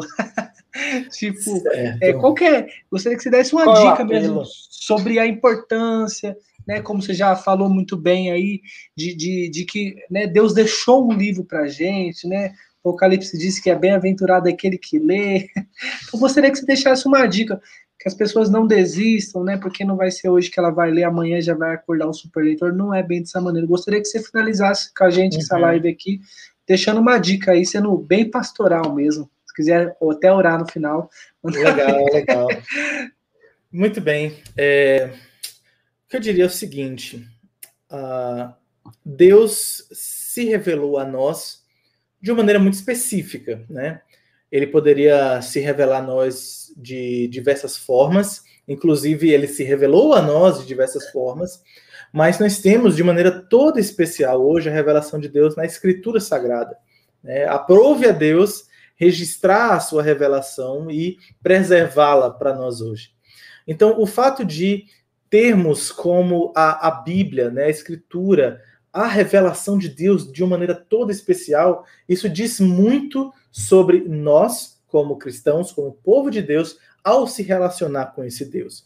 Nós somos um povo do livro, né? Nós somos um povo que se relaciona com Deus através de um livro. Né? Claro que não é somente isso, nossa prática de espiritualidade, de culto, de adoração envolve outras coisas, mas de maneira toda especial nós temos um livro que Deus se revelou, né? nós temos o registro do Evangelho de Cristo, palavra de salvação para nós. Né? Então isso mostra para nós de como Deus valoriza o, o livro, né? o material o livro. Então, se você, ah, talvez, ao entender isso e na sua prática de tentar ler alguma coisa e não conseguiu, considere é, essas dificuldades. A gente já mencionou algumas delas aqui, mas são dificuldades que todos passam e pense, você pode vencer essas dificuldades. Se é do agrado de Deus se revelar a nós através de um livro, se faz parte da cultura humana de maneira tão comum que desde tanto tempo até hoje permanece e não vai passar, faz parte da nossa cultura, do, da, da humanidade, o lidar com o livro e com a leitura, entenda, você pode sim se valer disso e aproveitar muito disso. Ah, não, não se deixe impressionar com os super leitores, né? Talvez você tenha amigos, pessoas que você admira, que lê muito, que lê livros grandes e tudo mais, né? Isso é muito legal, mas não, não fique intimidado com essas coisas. Né? São pessoas que têm o seu propósito, a sua dedicação, o seu tempo de lidar com os livros de uma maneira particular. Não é a sua? Tudo bem, não precisa ser. Né? Ninguém está exigindo isso de você. Mas, para o seu aperfeiçoamento na fé, o seu aperfeiçoamento intelectual, na sua educação formal também, por que não? Para o seu crescimento, convém sim o dedicar-se aos livros. Né? Ah, então, fica aí o meu, o meu incentivo. Né? Procure sim bons livros, considerem as dicas que a gente já mencionou, né? procure auxílio. Né? Eu tenho falado sobre livros ah, na internet, mas é, muito melhor se você tiver, por exemplo, alguém próximo de você, alguém que você conhece, que já tem se dedicado para estar mais próximo ali, você pedir uma ajuda, pedir um auxílio, pedir uma recomendação, né? E assim você ir criando esse hábito e experimentando o valor de uma, de uma boa leitura. Né? Muito bom. Então é isso. Muito obrigado, Jolie, pelo esse convite. É, se as pessoas quiserem te encontrar nas redes sociais, como que tá as suas redes sociais? Como que elas te encontram? Deixei algumas coisas aqui na, na descrição, mas se você quiser falar mais alguma coisa, como que elas podem te encontrar nas redes sociais? Ok, no, no YouTube, aqui no YouTube é, é Geolê, youtube.com.br geolê, bem fácil, né? não tem acento, tem nada. E nas demais redes sociais é uh, George Geolê. É isso mesmo? Deixa eu ver se eu esqueci meu, meu nick. Tá. Cadê meu perfil aqui?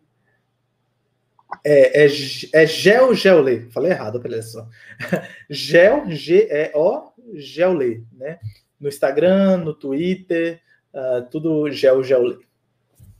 Muito bom. Então é isso, galera. Quero agradecer a todos que assistiram até aqui. Se você assistiu até aqui, se você gostou, se esqueça de deixar um joinha aqui nessa live, de se inscrever no nosso canal. Se você gostou do nosso canal que fala sobre livros, a gente sempre posta conteúdo aqui falando sobre livros, sobre os nossos encontros, grupo de estudo e assim por diante. Ative o sininho para que todas as vezes que a gente tiver uma live como essa ou subir algum vídeo no YouTube, você for notificado. Se tiver alguma dúvida, pode mandar aqui nos comentários. Se eu não souber, eu pergunto para o Geolê. tá bom, galera? E até uma próxima live aí. Te agradeço aí, Geolê, pela disponibilidade de estar tá aí com a gente. Muito importante é o incentivo das pessoas, né? E a gente fica muito feliz por isso, né? Igual eu falei, assistia muito seus vídeos. Então hoje é uma honra minha estar aqui com você, tá bom, irmão? E muito obrigado aí, valeu por ter compartilhado essa experiência. Foi bem bacana mesmo. Pude conhecer novas literaturas como ler, como ler livros, né? Um livro que futuramente eu já vou colocar na minha lista para poder comprar. Tá você vai bom? gostar, você vai gostar. Tamo junto, brigadão e é nós. Valeu, até mais, gente. Deus abençoe vocês.